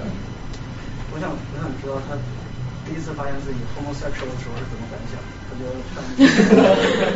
他他专门给他拍了一部纪录片，就叫做《Love Free or Die》，也是在 Netflix 上面可以找到的。这个片子里面讲了很多人的故事，他是其中的一个。呃，我觉得你有兴趣的话可以去看一下《Love Free or Die》，啊，就是讲他自己的一些他自己的经历。可能值得一提的呢，就是他在二零零六年的时候，因为因为酗酒，后来去了 rehab。啊，但是再后来又回到了教会里面，所以这个人的故事呢，也是挺有意思的，他的真实性非常的大，大家有兴趣可以把这个片子看完，可以在 Netflix 上面找来。嗯，那最后呢，就是那刚刚讲的这些，就是在我看来，从描述的层面、描述的层面来说，基督教内部在不同议题或者是在神学光谱上的不同位置、不同看法。那我一直在重复这句话，就是它在核心问题上其实是一致的。那什么是基督教的核心问题呢？这又是另外一个很大的 topic。那我强烈推荐这本书，呃，C.S. Lewis 的 Mere Christianity，因为我觉得这一本书，基督徒很少在在在很多问题上达成一致，但是这本书是真的不同的教派应该说，起码在我接触大部分的基督徒来说，都觉得他很好的讲出了所有的基督徒他信仰的核心的观点，就这些核心的东西。才是让你成为基督徒的东西，其他那些外围的东西呢是可以有分歧的。嗯，但是呢，呃，那个 C.S. Lewis 先生呢，他是一位文学家，他是学者，所以我知道说很多人可能觉得，哎，文科生的东西我们也就是看看就好了吧。那么就还有 further further reading，就是嗯。就是如果你觉得说，因为我是科学科学工作者，我是有科学素养的，所以你这个东西我没办法接受。那么基督徒里面也有很多的科学家，他们也知道有这样的问题存在，就从他们的自己自己的专业里面啊写过一些他们怎么样去认识宗教和信仰之间关系的这些书，有很有名的 John Lennox，他是一个 mathematician，是牛津大学的。啊，他也跟道金斯有过好几次那个辩论，而且道金斯，大家如果听说过那个道金斯的话，他辩论，他跟很多人辩论过，并不是每一个人都是呃，就都是他的对手那种。但是道金斯呢，跟他辩论了应该起码有三次，就起码在道金斯看来就是说，哎，这个人我是可以跟他讲一讲的。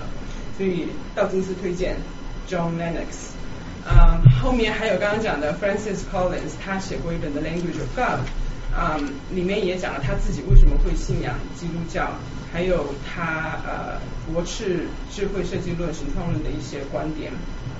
嗯，还有就是 Kenneth Miller 前面讲的那本那本生物教材书的作者，布朗大学生物学家，他写的 Finding Darwin's God。我知道这个名字听起来可能会让一些朋友不舒服，但是他本身自己也是。他自己也是说，我这个名字起的其实就是 provocative。他说里面东西还是值得一读的，所以请大家还是去读一下这本书。最后这一位呢，他不是 Christian，他是一个 historian，他叫 Bar Ehrman，这是一个很有意思的人。他出生在福音派基督徒家庭里面，从小的话受的是比较传统、比较保守的那种基督教的影响。但是他成年，他成年之后呢，研开始研究新约。他是一个 historian，不是 theologian。他研究新约，呃，是一位非常就是有声望的新约历史学家。现在如果你要在任何的大学或者神学院里面要学新约历史的话，一定都会用到他的教材。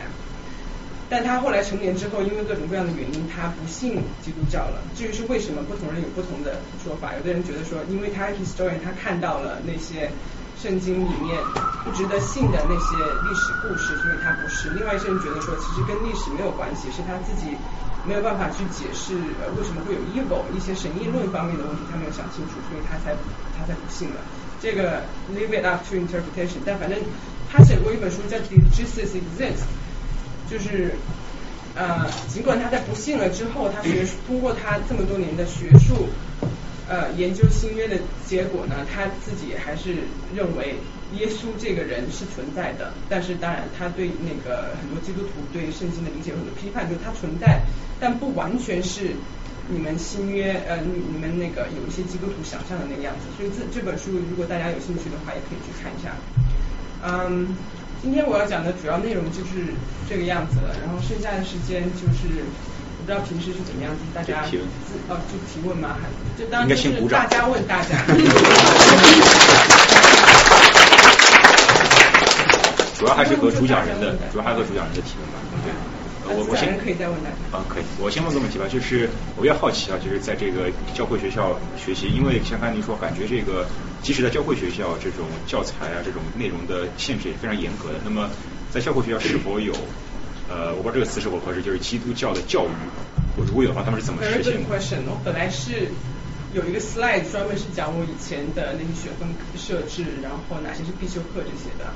但是因为我自我审查很很厉害，考虑到我自己的 obvious bias，我后来把那个 slide 把它拿掉了。但是 since you ask。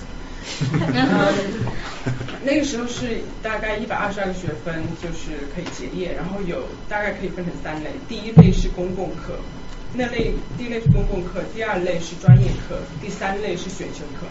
就顾名思义，选修课和专业课这个都好理解，但三分之一的公共课主要是什么呢？肯定没有马哲这些，啊，但是就有基督教 equivalent 的，对，不要不要做这个比喻，太太糟糕了。那个就是他的他的公共课就包括什么呢？嗯，有，我记得当时我最头疼的就是有新约历史课。他是在历史系下面新约历史课，我为什么知道 Bar Ehrman 也是因为我当时真的学过他的课。如果我没记错的话，应该有六个学分是必须是新约历史，六个还是九个是要学新约历史。然后，嗯，但是除此以外，大部分的呢还是那种我觉得是通识教育里面会要求的那种学科，比如说有语言课，有六个学分的语言课。但如果你已经会另外一种语言，我们所有的华人学生都是都会中文的嘛，你可以逃这些课。那我后当时是学的是日语，就借那个机会学日语，然后还有科学课你也必须要学，应该是三到六学分。嗯，其他的有哲学课你必须要学，应该是也是三个学分，然后还有社会科学你要学一些。所以公共课里面可能稍微不一样，就是 instead of 马哲，他现在有新约研究，这些是你的必修课。然后还有，我记得有大概四五个学分的课呢，是属于那种，它就叫化学科课。然后那个老师呢，其实他对我的影响也非常深，他叫 Calvin Thompson。嗯，他就是他其实是一个 philosopher，这个课由他来上，然后他就是等于说把各个学科里面大家会面对的一些根本问题拿出来讨论。它既不像是哲学课呢，又不像是一个怎么说呢？就相当于相当于学校一个公共课的一部分，就是想要让所有的学生在我们基督徒大学认为最重要的一些话题上，to be on the same page 的这么一个课，所以的确是有这样一些课在的。所以一个学校必须被定性为教会学校才可以传授这些课。它它主要是因为私立的，只要是私立的，你想要对，你想，但是你还是有一些比如教学大纲，你必须要那个遵守。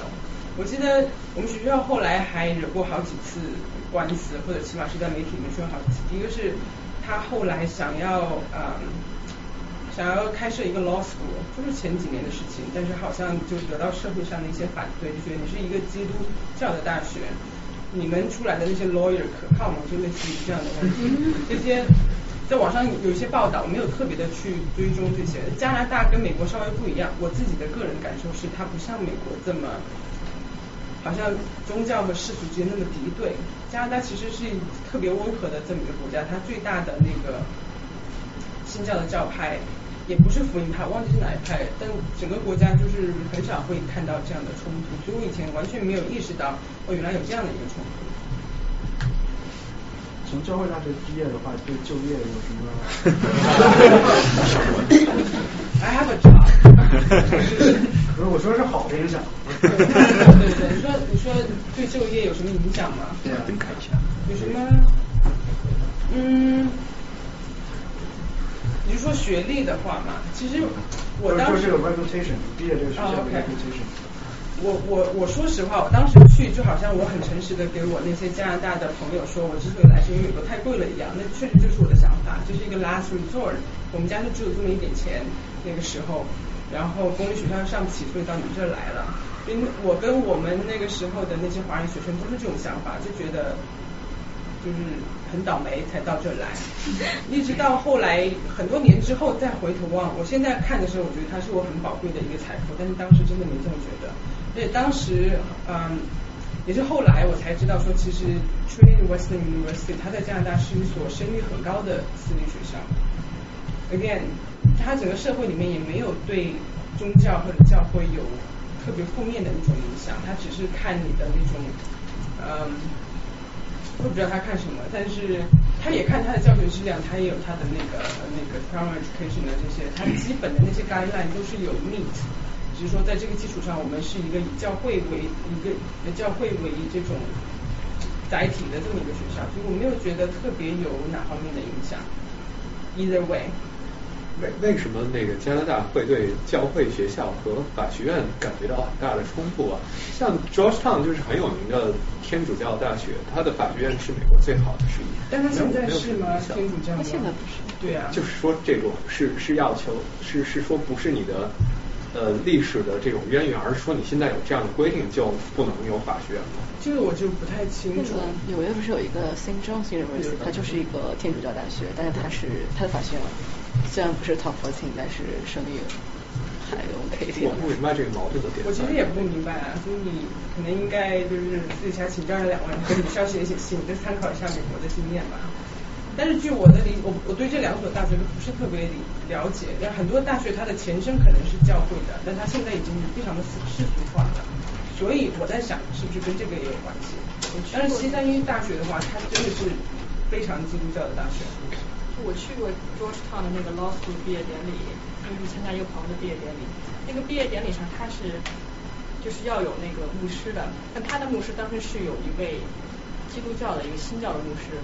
有一位伊斯兰教的那个 头派，还有一位犹太人的牧师，就那三个人就非常政治正确的把这这些不同的教派都放在上面。我觉得可能有一天他会请一个佛教的和尚。那这我觉得就非常讲究这种。那这就是一个非常明显的一个区别了吧？那这种是非常政治正确的，非常的讲究多元包容的话，我觉得从外部看就觉得那那应该是比较包容的。那我那所学校，它真的就全部是，而且是新教徒，连天主教徒都是属于出色生里面的那种。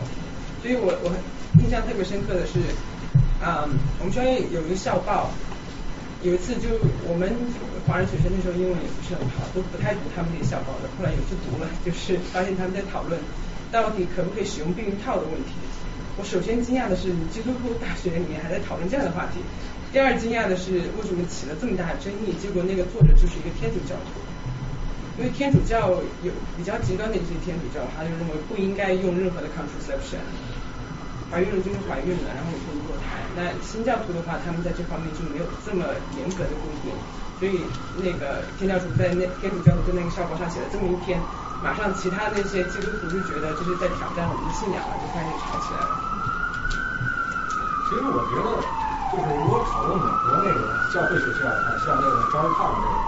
其实高热抗这个，它可能呃背后是有是有宗教在那儿支持，但这个大学本身的教学，就像这个呃包括那个圣母大学啊，像这样一些学校，他们已经早就是世俗化了。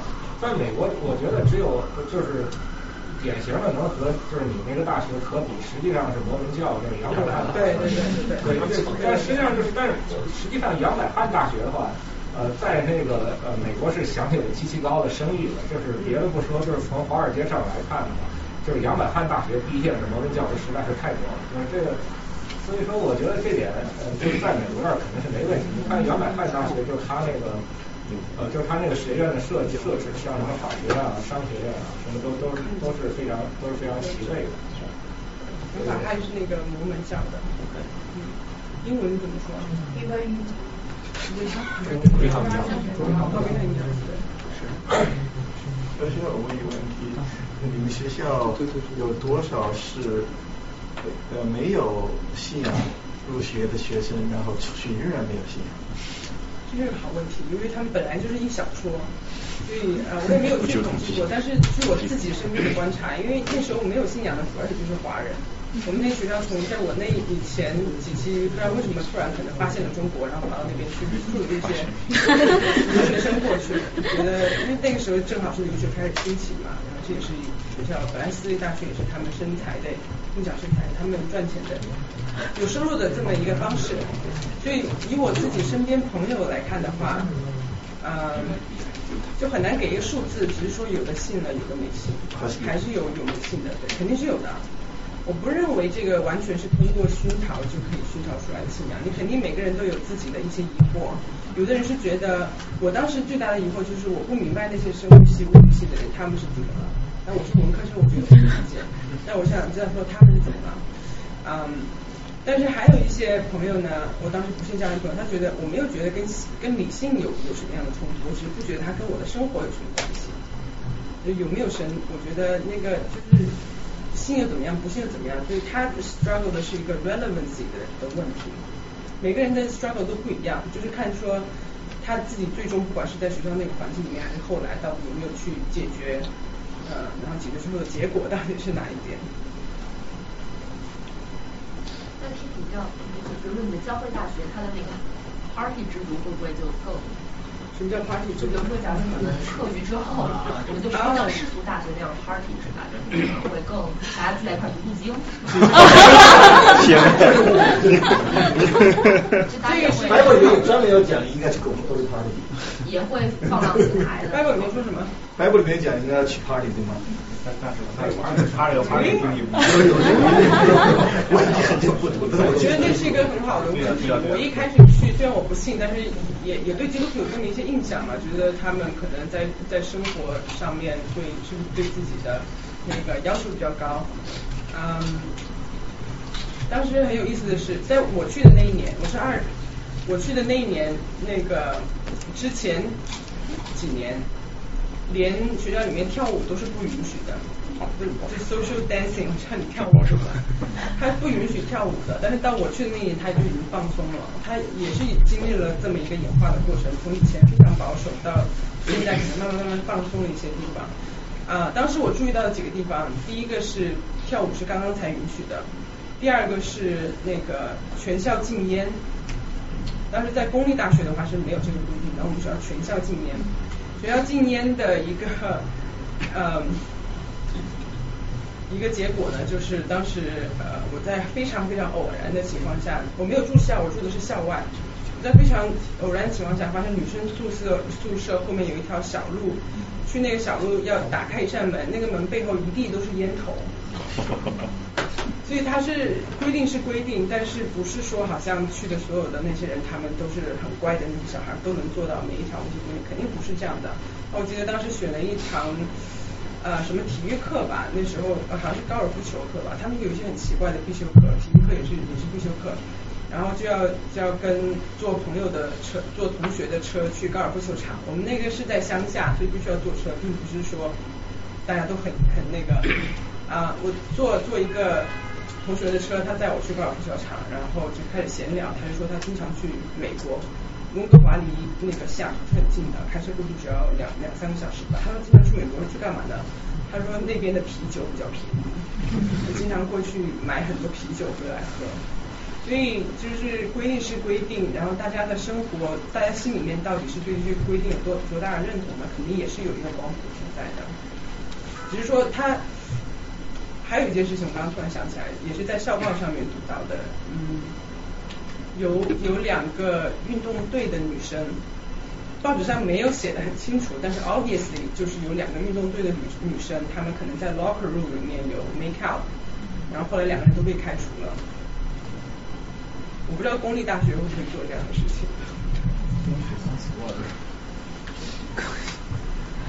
抽大麻。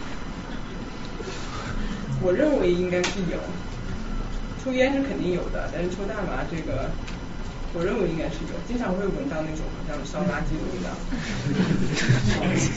我我我有教义说不许抽烟吗？对，这也是个好问题。对，他当然没有没有说，但是可能就是属于一个附带的一种要求吧。就如果你你这个人对你自己的一些行为上面要求比较高的话，你就要戒除一些所谓的坏习惯，不是这么来的。我我我有个问题，就是我一直对美国的有这样一群人非常好奇，也非常神秘，就是神学院的人。就是我我因为我从来没有接触过了，所以我不知道。首先我不知道他们是做什么研究的，其次他们是不是很多都来自于呃基督学校，或者说你们去就是你们教会学校出来的很多人会去研究这个神学。有，我们学校自己它就有一个 seminary，就算是一个神学院吧，但不是一个特别 established 的。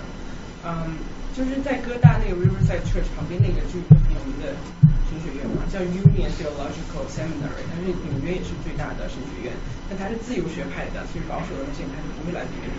嗯，那个神学院可能有点不太一样，由于它是比较自由派的。我记得我有个冬天在那儿打了一个冬天的工，因为他们有一些那个医学方面的资料是中文的，我就去去整理，就稍微感受了一下里面的那些氛围。它那个神学院完全是哥特式的教堂式的建筑，就是走进去就是很庄严的那种感觉。但是我记得记得第一次去的时候，就在门口就看到好像是那个彩虹旗，当时非常惊讶，我刚才数了一下，一二三四五六，真的只有六条。七条的话就是彩虹嘛，六条就是那个，就是表示好像支持 LGBT，对对对，LGBT 那种，就非常惊讶。后来就看他们网站上说的一些描述，我才意识到说，哦，原来 UCC 它在光谱上是这么一个位置，原来它的一些 official stance 是这个样子的。啊，他们里面它叫神学院，但不只是基督徒，它还有研究佛教的也在里面，但是相对来说比较少的。这可能也是。就是比较自由的这些神学院里面特有的一种现象，我可以想象在那些比较保守的神学院里面，应该就是比较保守派的那些基督徒。然后他们在我的理解当中，神学是一个什么样的研究呢？就是类似于刚刚刚刚好像我们有大概提到的一些问题，比如说三位一体，到底三位一体是个什么样的概念？应该怎么样去理解？啊，或者是说上帝是一个什么样的概念？它是。就我们就是我们虽然即使是基督徒，整天把上帝挂在嘴上，但 what is it？我们其实并不知道。那嗯，我觉得是我自己认为神学跟哲学它一个很大的相同点就是他们是理性范围内的研究，但是很大的不同是神学家已经接受了上帝存在这个事实，这就是我们这个基本框架基本事实我已经接受了，在这个基础上，我是通过理性的思考。去就相当于更深入的了，更深入的去分析上帝有可能是什么样子的，三位一体有可能是什么样子的。三位一体就是说上圣父、圣子、圣灵他们之间的关系是什么样子的，救赎是个什么样子的，救赎到底是靠信心呢，还是说靠那个你的行为，还是说两个都有？所以他们是在基督教接受了基督教这个世界观之内，用理性去更多的了解这种信仰的这么一个学科。那么神学家这个研究，他们会对基督教或基督社区产生影响吗？很多神学家后来就做牧师了，所以他影响是非常大的。但是他们的，比如他们研究的这种结果，不会直接的改变作为基督徒，我会因为他们结果而稍微改变我的一些信仰方面，呃，具具体方具体的认识。我觉得还是有可能的学术期刊的。就你们也会去读那些学术期刊，呃，这个我他们的研究，这个我就不太理解，嗯，不是不太了解了。我自己知道是很多神学院出来，他为什么会去读神学院？一般都是因为他最终想要当牧师。他现在当牧师，他一般都先必须要去做那个去神学院，先去把这些学好了之后，嗯，那既然你一旦出来，如果是一个很成功的牧师的话，那当然不仅仅是对基督徒，可能是对就是这这些基督徒他们所在的外部世界是有很大的影响的。我所在那个教会，它叫 Redeemer Presbyterian，不知道有没有听过？有听过吗？上东区的。对，它在上东区、上西区和下东和中城都有。对对对，但是应该是纽约最大的一个教堂，而且也是，那应该纽约最大的一个教会，有三个地点。为什么呢？因为它的它有好几个牧师，但是创始的那个牧师叫 Tim Keller，对，Timothy Keller，他应该算算是长老会，嗯，但是呢，他是一个特别懂得怎么样去跟世俗世界交谈的这么一个人。他不会就是你上来，可能别人问他说你为什么要信圣经，为什么要相信这样？他不会一上来就是耶稣爱你啊，然后讲这些，他就会真的是就是用正常人的方式去解答别人的那个疑问那种。所以他的教教会很多很多人去，而且去他的教会的那些人呢，你看那个地点嘛，上西区可能哥大附近的人有去，上东区 Hunter，他们的地点就在 Hunter College 里面，然后那个 NYU 附近这边有一个。如果大家有兴趣，我真的觉得可以呃可以去听一下，因为他的那些讲到的 message，在我看来就是不管你信不信，都是比较能够接受的。而且他自己在网站上面有非常多的讲到，就是讲包括进进化论啊，我们跟世俗世界的关系啊这些。那我有个问题是，那为什么基督徒这个提倡政教分离，他们最根本动力是什么？有没有听到？就提他们提倡政教分离这个概念的动力是什么？我不是这方面的专家，它是一个 historical question，但是以我自己有限的理解，就是就正正是因为新教里面有那么多的派别，那当刚刚大家也看了不同不同的派别的话，哪怕是在基督徒里面会有很大的那些呃冲突。所以如果你想一个一个呃，我忘记在哪一个国家了，这个真的要查一下，但是大概是这样的，就是那个国家里面是都是有一种新教来主导他的政治的时候，那另外一些少数部分人他就觉得非常受到压迫，然后就开始提出那个政教分离的原则。在美国的话，应该是 Quaker 最先受到迫害，如果没记错的话，然后好像还跟 Flushing 有什么渊源，这个要再读一下。政教分离最早肯定是由于天主教对于新教教徒的压迫而被新教教徒来提出来的，在宗教改革当中，这是一个重要的主题。然后，所以美国有这样的情况也非常自然。美国这个主要还是就是宪法里有这方面的规定，就是宪法里为什么有这个，就是在当当时他们怎么就是 negotiate 或者 bargain 这个过程的，就主要是一个 compromise，就是因为大家都是不同的教派，那你就只能就是说政教分离，那就大家就就国家就不能任何一派就是导你，所以当时就是一个很实际的目的，所以因为写在宪法里，所以就变成那个美国这个立国的这个原则，所以直到今天都。在美国政教分离，它实际上因为美国所谓的发展发展是受到启蒙思想非常非常非常大的一群人，就那个时候他们大部分都是基督徒，但是他们因为受到启蒙运动的影响，所以说他们会采取这种比较宽容的态度。像新教刚开始的时候也是非常的，就新就新教虽然是以反叛天主教的姿态出现的，但并不是所有的新教教派一开始都是有宽容态度的。就比如像瑞士，就是它原来是加尔文宗。就当时他也是会用一些非常极端的手段来去迫害，就是说不信的、不信自己这些无自己的教义的人，他也是试图就是在自己的控制范围内建立起对就是社会生活各个方面的一个统治的。但是实际上就是随着就是可能新教出现最大意义是打破了天主教大一统的局面。当他有竞争的时候，大家会最后发现他是一个比较宽容的。态度，而且是他去征教分离，可以避免任何一个教派利用就是国家机器来去镇压另一个教派的时候，这可能才会达到一个比较好的平衡。就我看有一个，就有一篇文章，当时说就是比如说在加尔文还在呃日内瓦就是非常鼎盛的时候，说当你去教堂在礼拜的时候，你可能打个瞌睡。是可能被扔进监狱的，所以今天肯定这是塔利班的，跟今天的根本不是一个我们可以想象的一个正常的一个一个事情。但只是说当时宗教狂热都是非常严重的，而且我记得刚开始我还看到有一篇就是说，是美国人就是就马赛诸塞州是清教徒军团建立的，而他们也是试图就是避免其他教派在他们的那个地盘传教。所以当时我看到另一个是 Quaker，就他是他还有一是就是有些 Quaker 教徒，他们还是非常。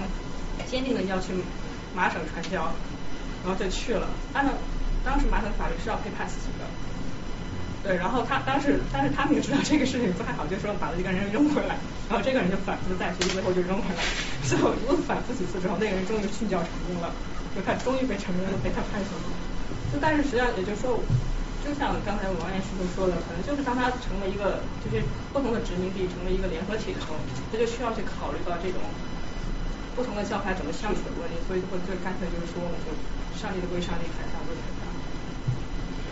可以补充一下，就我看的文章是说政教分离最开始是在欧洲发生的，然后它是因为文艺复兴之后，然后新兴的资本主义就是资产阶级，他们想在社会上谋求更多的话语权，所以说他们期望在这个政府在宗教主导的政权里面有自己的话语权，所以他们提出来的政教。然后我还有一个问题，就是在那个教会学校里面对异教徒是怎么看？那不就是我们吗？信的都是异教徒，信的都是异教徒，而且那些反正铁杆的某一个教派里面人，他觉得不仅是不信，你信的不是我这个教派里面，你也是个异教徒。如果你不是全身都浸到水里面受洗的，你可能也也不是一个。我不是说那个谁，嗯，突然想起来，其实当时他们对我们是非常友善的，因为他觉得你还没有听到神的 message。因为我们当时在学校里面是传福音的对象。比如说，就是说，有的人他就是信仰其他的宗教，非常非常狂热的信仰其他的宗教。你还上这儿？他为什么要 捣乱了？是来？然后就去。来捣乱。申请那个学校。我们学校真的是只有百分之二的人是不是新教徒。是去寻求冲突的是吧？因为你们学校百分之九十八的都是新教徒，也是因为别的教派他不申请，而不是因为学校不接受他们。因为他那个学校他自己的信仰宣言这么读下来，他就是一个新教的。但是学校如果有其他的，比如说异教徒申请的话，那学校其实偷偷。异教徒是谁啊？对，就是呃，就是非新教对，或者是非新教或者是非基督徒，如果要申请的话，就学校从学校方面来说，他们是完全是会不会去的，对，会啊。所以我们不信什么，就是就是入学申请里面没有这一栏，但是大家都知道这个。这是个教教会大学，他都知道他有个 mission statement 和一个 faith statement，所以如果你不认同的话，可能你也不会愿意去了。那我们那一小波人就真的是一个特例，因为是他们当时到中到中国去打广告，然后我们想要留学，美国又太贵了，我一直给你强调，所以就是会有这么一波人去，但是没有这种限制，但老师就不一样，老师就是要接受，你就一定要是基督徒，所以教学员工百分之百都是，但。就是基督徒，他也不是说好像文凭可以拿出来给你看，嗯，也是就是 self claim。你觉得你是基督徒，你也认同我说的，我们相信吧，吧吧这些，那你就你就来吧，如果你符合他的那些教学资格资历的话。在北美的基督呃教会学一般都历史比较悠久，是吧？很少有新的学校。我们那学校还还比较新，好像是六十年代的，如果没记错的话。你说的那种是有要有教会传统的那种，就像可能 Georgetown 那种，他现在已经世俗化了，就像王岩讲的那样。所以我一开始我都不知道美国是这样的，我就一直说我是教会大学，然后别人就说 so，因为 以为可能也是世俗的那种，其实不是的，其实完全就是一个呃一个信仰氛围很浓厚的大学。我不知道学校学校是不是了解，就是现在中国有很多教会学，建国以前，后来纷纷当然都被这个被政府给收回收回收了。比如，比如上海有一所非常有名的，就上海十三女中，以前是圣玛利亚中学，就是宋氏三姐妹，呃，张爱玲都是那里毕业的嘛。然后宋氏三姐妹后来也成了非常虔诚虔诚的基督徒。所以我不知道你是不是了解，就建国以前那些学校的情况，国内的一些学校的情况。我没有特别的去研究过，我当时在那个各大那个神学院中间打工，就是因为。嗯，他们收到了一波资料，那个资料是以前早期一个叫叫什么 missionary 团体，一个传教团体在啊，就是民国时期在中国传教的时候，建立了很多的学校，然后保留下来的一些中文资料。然后这些学校很多是属于医学校，好像就有有什么金陵中学，嗯，啊，燕京大学也是，嗯，燕京大学也是教会，对，但当时好像不叫燕京，好像更早一些。对，开始燕京大学那个时期就是教会学校，后来就对对对，就是那一时期，就是那些传教士在中国开设的主要是医学院或者是有医学或者是有护理学校的那么一批学校，我唯一的接触就是这么一点，当时的一个感触就是说，原来在四九年之前是这么一个一个途径，那个时候是可以自由传教的，所以比较比较兴盛，我自己也很想要多多了解一下这方面的情况。其实说起刚才那个赵世晨说那个，你可以有一个事情就是，嗯，北大的那个林昭还是高中是教务系毕业，就是你如果去看那个有一个纪录片叫《寻找林昭的灵魂》，里面就是采访林昭有一个高中同学，就是讲林昭他们在呃教务学校里面那是一种什么样的生活，就那个你可以看一下，有有这方面的内容。我有一个问题，就是我听过有一个刚入基督教的朋友说，呃，就是基督教徒在发展一种能力，就是说，呃，神给你抛了一堆旨意，但是你要去辨别哪个是神真正让你去做的，然后那个才是他为你安排好的生活。你把那个辨别出来之后，你再去照着那个走。就是你们就是吗？还是说大家都是这样？还是说只有就不不同的这种修炼的方法？是吧？对，就是我刚开始接触基督徒的时候，在进那个大学大学之前呢，是先学的语言学校，那个语言学校是大学的一个附属的学校，我是先进的那个语言学校，后来才去的。当时，嗯，就问过我们当时的一个老师同样的问题，他非常的虔诚，他就说每天都都跟上帝讲话，我就很惊讶，说怎么讲啊？就是会讲出来嘛？他说不是啊，就是是心里面的一个声音。我说那你怎么知道那个是什么声音，还是就是你妈跟你？心里面怎么回事？我忘记他是怎么回答了，但是就是说在基督徒看来，所谓就是跟上帝的沟通，并不是那么 straightforward 的一件事情。你可能看到有的基督徒，他会觉得身边有一个人帮了他很多忙，他可能会说。感谢神，他觉得你是神差来的，这就是他觉得神跟他沟通的一种方式。那你可能身边也有一个很糟糕的人呢，给你生活带来很多的困扰。那是是不是神派来的呢？You don't know。对基督徒来说，我觉得有一点要强调，就是说不是每个基督徒都了解有关基督教的一切事情，不是每个基督徒都都在灵性灵性生命上面没有任何的疑问，只是说。根据教会和圣经的那些教导，你要通过祷告、读经，通过那种 fellowship 就是团契，大家一起来更多的去认识神，大家一起来啊用你的词句修炼，在呃在灵性上有更多的生命，让你可以来辨别哪些是神，哪些不是神。我知道这么讲起来好像有一点累，但是我的意思说它是一个不断的功课，而谁也没有办法可以指着一个原因说。这就是上帝的旨意，你只能是通过这样的一些操练，让起码你自己觉得，嗯，我应该是在更多的呃接近上帝的旨意。那像类似这样的问题，就是神学院里面神学家他们可能会去思考这些问题，他们会读经，他们会看教会的传统，然后他们来辨析所有的这些概念到底是一个什么样的意思？什么叫上帝的旨意？什么叫自由意志？我做这件事到底是我在做，还是说是？就有没有自由自由意志，连这样的问题，其实也是神学家们他们也会讨论的一个话题。啊，我这边有我有一个，可能是会啊啊，先别说吧。就是有一个问题可能会，就是是可能会可能是一个大坑，但是就是想问一下，就是在在在新教里面，就是在基督教里面，对那个对前世人的前生今世，他们相信那个。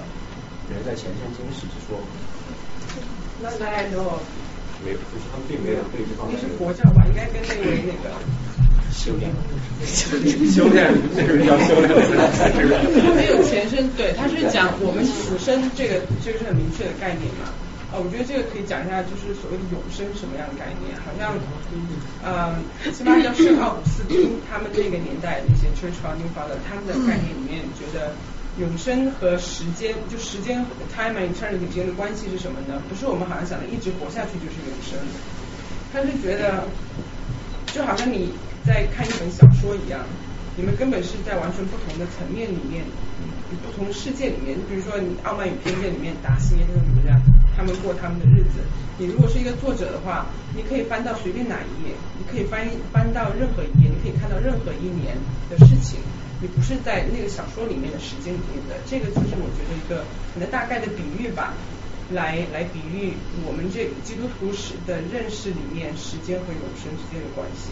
它不是时间的一直延续就是永生，而是说完全在不一样的层面里面的事情。我我可以说两句吗？就是这我我在我在我在沙龙第一期讲的是时间的观念，里边就讲过，呃，但我是外行了，我是纯粹自己感兴趣，就是讲基督教它对时间的一个，就基督教时间观，就基督教时间它首先它是是线性的时间观，它没有轮回，它没有循环时间观，就是它有一个标志性的件，它有一些标志性的事件规定了这个时间，它是一个线性的。不可能逆转的一个一个事，第一个就是呃创世，最后一个就是末日审判当中有一个就是基督创生，而这三个点标志着这个时间轴。那么这时候奥古斯丁就问，就就面临一个劫难，就是那么上帝是否在时间里创造这个世界？那如果是的话，他就受到了好像他的创世的行好像就受到了一些限制，就不是一个全能的时候。那么他的回答就是，时间是上帝在每个人心中的一个印象。就是人之所以有过去、现在、将来，是因为上帝在人心中做这样一个一个印象，然后人们通过回忆获得了过去的观念，通过通过期待获得了未来的观念，然后这个但这个东西是在人心中的。然后上帝是不，上帝本身这个创世的行为是不依赖这个时间的，也就是说有两种永恒，一种是历经时间而不变的永恒，就是这个地球绕着太阳永远这样转下去是一种永恒，但是。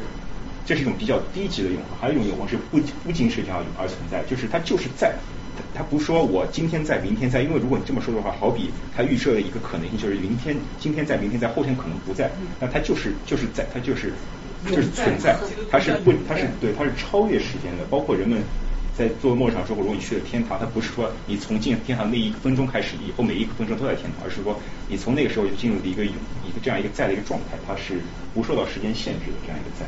没有我的理解，没有时间的维度的时候，对它它是超越时间而不不经时间而永恒的一代。所以这是为什么之前推荐大家读那个 Saint Augustine 的忏悔录，它里面有一章第四章 Time and Eternity，就是在讨论这个话题的。我觉得起码当时我读到非常受益。所以这基督教徒就应该都会相信说有灵魂的存在，而且应该都会相信有死后的世界。是，就是永生，对。对，这个应该是这应该是核心的信仰。就是赵晨刚才有提到的那个全能，我就想到，其实我跟潇潇聊过这个话题，但我还想今天，since 今天没有人用神议论的话题来来 challenge 你，我还想再听潇潇来讲一下他的这些想法。就是有很多著名的这种劫难来来向这种神学家或者是基督徒来挑战的一些问题，比如就像赵晨刚才提到那个全能，那我们就还知道。基督徒认为有全知全能全善的上帝存在，那就有人 challenge 这个话题，讲怎么样来基督徒怎么样来解释类似于犹太大屠杀或者其他人类的苦难？那上帝是否知道有这样的苦难存在？如果他不知道，他就不是全知；如果他知道，没有能力去阻止，那他可能就不是全能。那如果他全知全能，他又不去阻止，那是不是上帝就不是全善？那？到底有没有一个全知全能全善的上帝存在？呃，我想听你再再讲一讲这个。这也算神学研究的范围啊。对对，它也是神学研究的范围。所以啊，呃，张主任会提出这个问题呢，是因为之前林瑶有写过一篇嘛，对吧？全知其实那篇写的非常的缜密，写的非常好。但我觉得其实答案也在那个当中了。他其实就说，那那如果上在解决 evil 这个问题上面，如果上帝存在的话，那全知全善全能就不可能同时存在，是不是这样的，对吧？那后来我我的那篇文章呢，他可能当时他也没看。我想要说明的一点就是说，OK，上帝不是全知全能，就是首先全知全能全善是啊，是不是必然要定义成你刚刚说的什么这样？我后来在圣经里面有去做一下搜索。它并没有出现过，它有出现过全知，但是就只是作为称呼出现，就是全知的神、全知的主、全能的主怎么怎么样，它就是一个称呼，它从来没有去定义说，我我那个全知是代表什么，全能代表什么。那么我当时看到的一个问题就会觉得说，那么这三个概念，首先我们就要澄清，它是不是必然应该被定义成一个什么样子？然后，嗯。因为如果不必然要被定义成，就是你要那篇文章里面，或者是其实不是他的观点，他总结的总结的总结的这个观点的话，嗯，我个人觉得我可以接受。你刚刚也提到，如果你知道世界上有苦难，而你不去阻止，你就不是全能的，对吧？刚刚第二个，或或者不是全善，或者你不愿意，啊，或者不是全，啊，这不是全善的。我刚我想要说明的就是说，嗯，它不影响你信仰的核心。基督徒并不知道，基督徒也知道有世界上有很多苦难，而显然他们没有被阻止，他们知道有这种状况的存在。嗯，但是我不觉得，就是怎么说呢？我不觉得它影响到我信仰的核心。我只需要知道说，神他比我大能，他比我厉害就行了。我刚刚我在那篇文章里面举举的一个例子，就是好像说一个小孩他生病了，他要被爸爸带去打针。那小孩大家也都知道，他肯定打针是又哭又闹的。就假设啊，有个小孩很乖，他肯定是又哭又闹的。你就从小孩的那个知识水平来看的话，你觉得他会觉得打针这个事情是善的还是恶的？我的这个前提就是小孩从他的角度来看，打针让他疼了，他觉得从他的知识水平来看的话，他觉得打针吃药这个是一件恶的事情。那就是因为他是一个小孩儿，但是你如果作为他的父亲或者母亲，你会觉得打针是一件恶的事情吗？你可能会看到更全局，你会觉得说，我知道你为什么不喜欢打针，但是有另外一个层面的东西是你现在没办法理解的。我认为它是善的，所以请你跟我去打这个针。所以我觉得这个就是一个，就像你刚刚说，为什么有这么多苦难不去阻止，是不是就说明他不善？我会觉得说，对他在我看来是非常不善的。但是我整个人都是他造的，我整个人就是好像一个蚯蚓面对一个人一样。我的善恶观在我的这个世界，在在在在我的人生的这个层面里面 make sense。但是如果我真的是相信有这么一个造了我、造了所有的自然规律的神的话，那么必然他的善恶观就应该要大于我的吧？他应该起码是大人的那个层面，而不是在我这个层面可以完全理解的。所以这就是。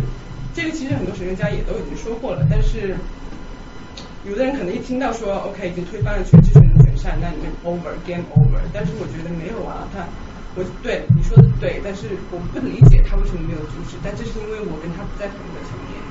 我补充一下，就是就是从基督徒的观点上来说，神的存在并不是为了就是帮你把这些苦难都打掉，他是。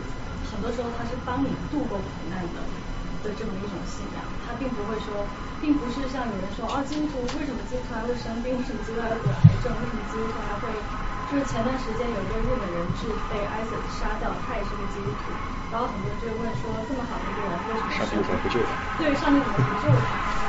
然后我想，我想引用一下圣经里面耶稣被钉十字架的那个例子的时候，他在。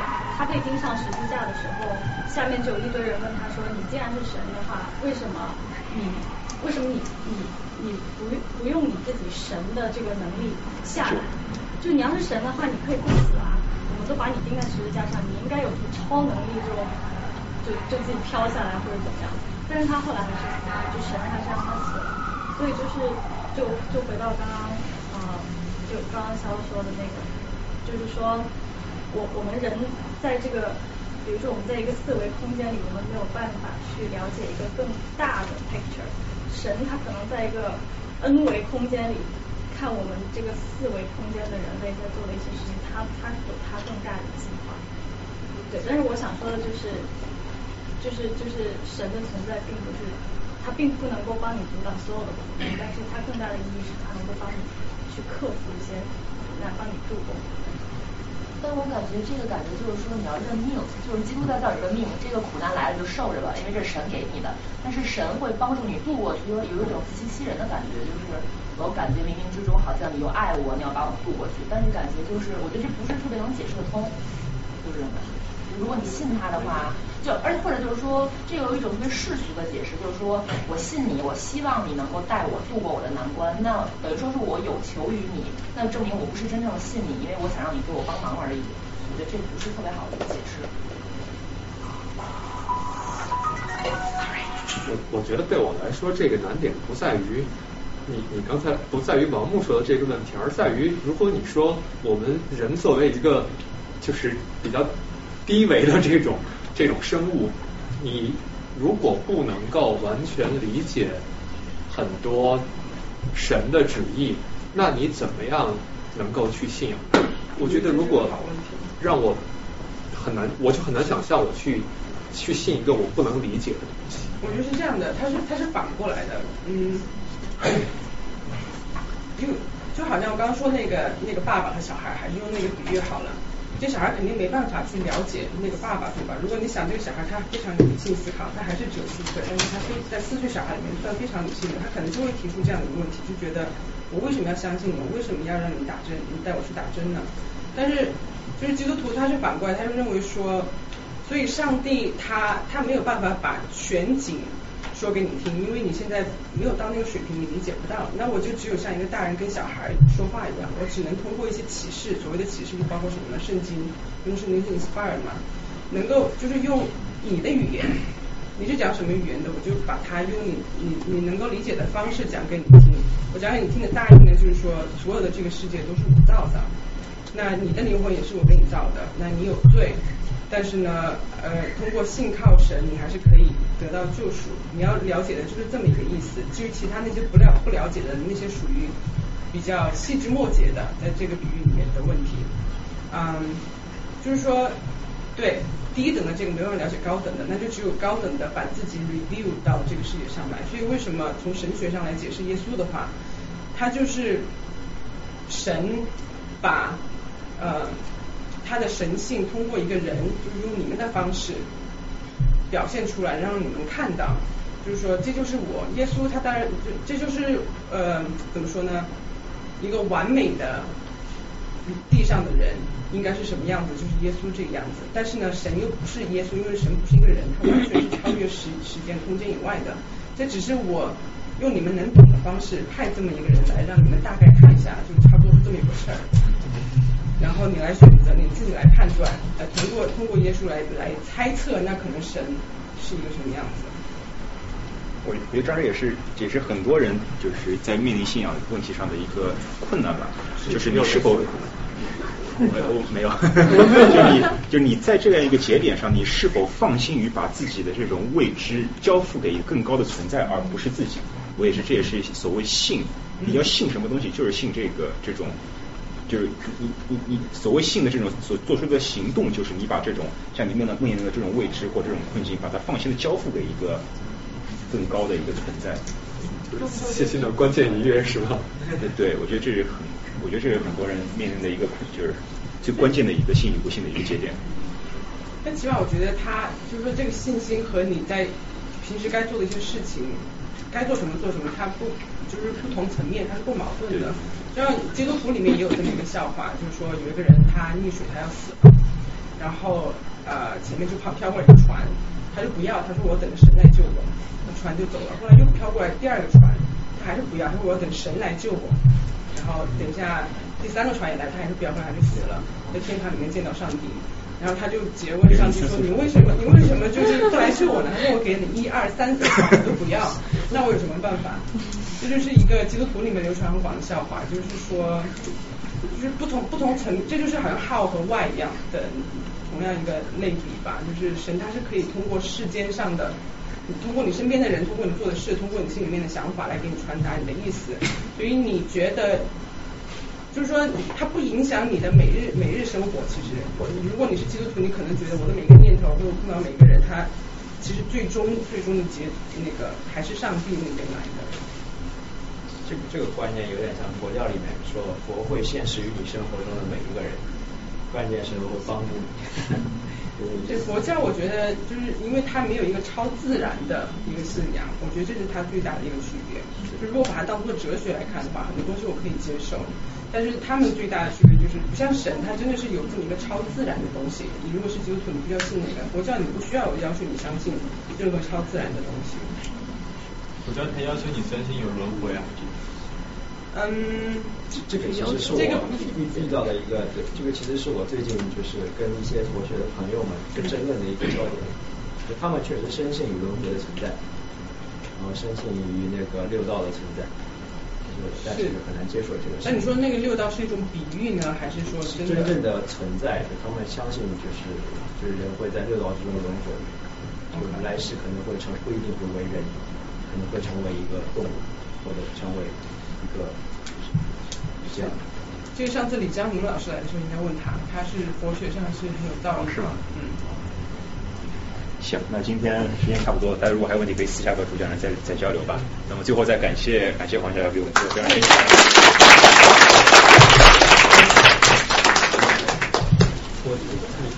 谢谢谢谢。哪个是更高的，是收藏那如果说对对于我来说，或者说以我哎，好好，行。我觉得呢，对其他家庭来说，然后我我所有不敢是穿袜子，然后我到美国面的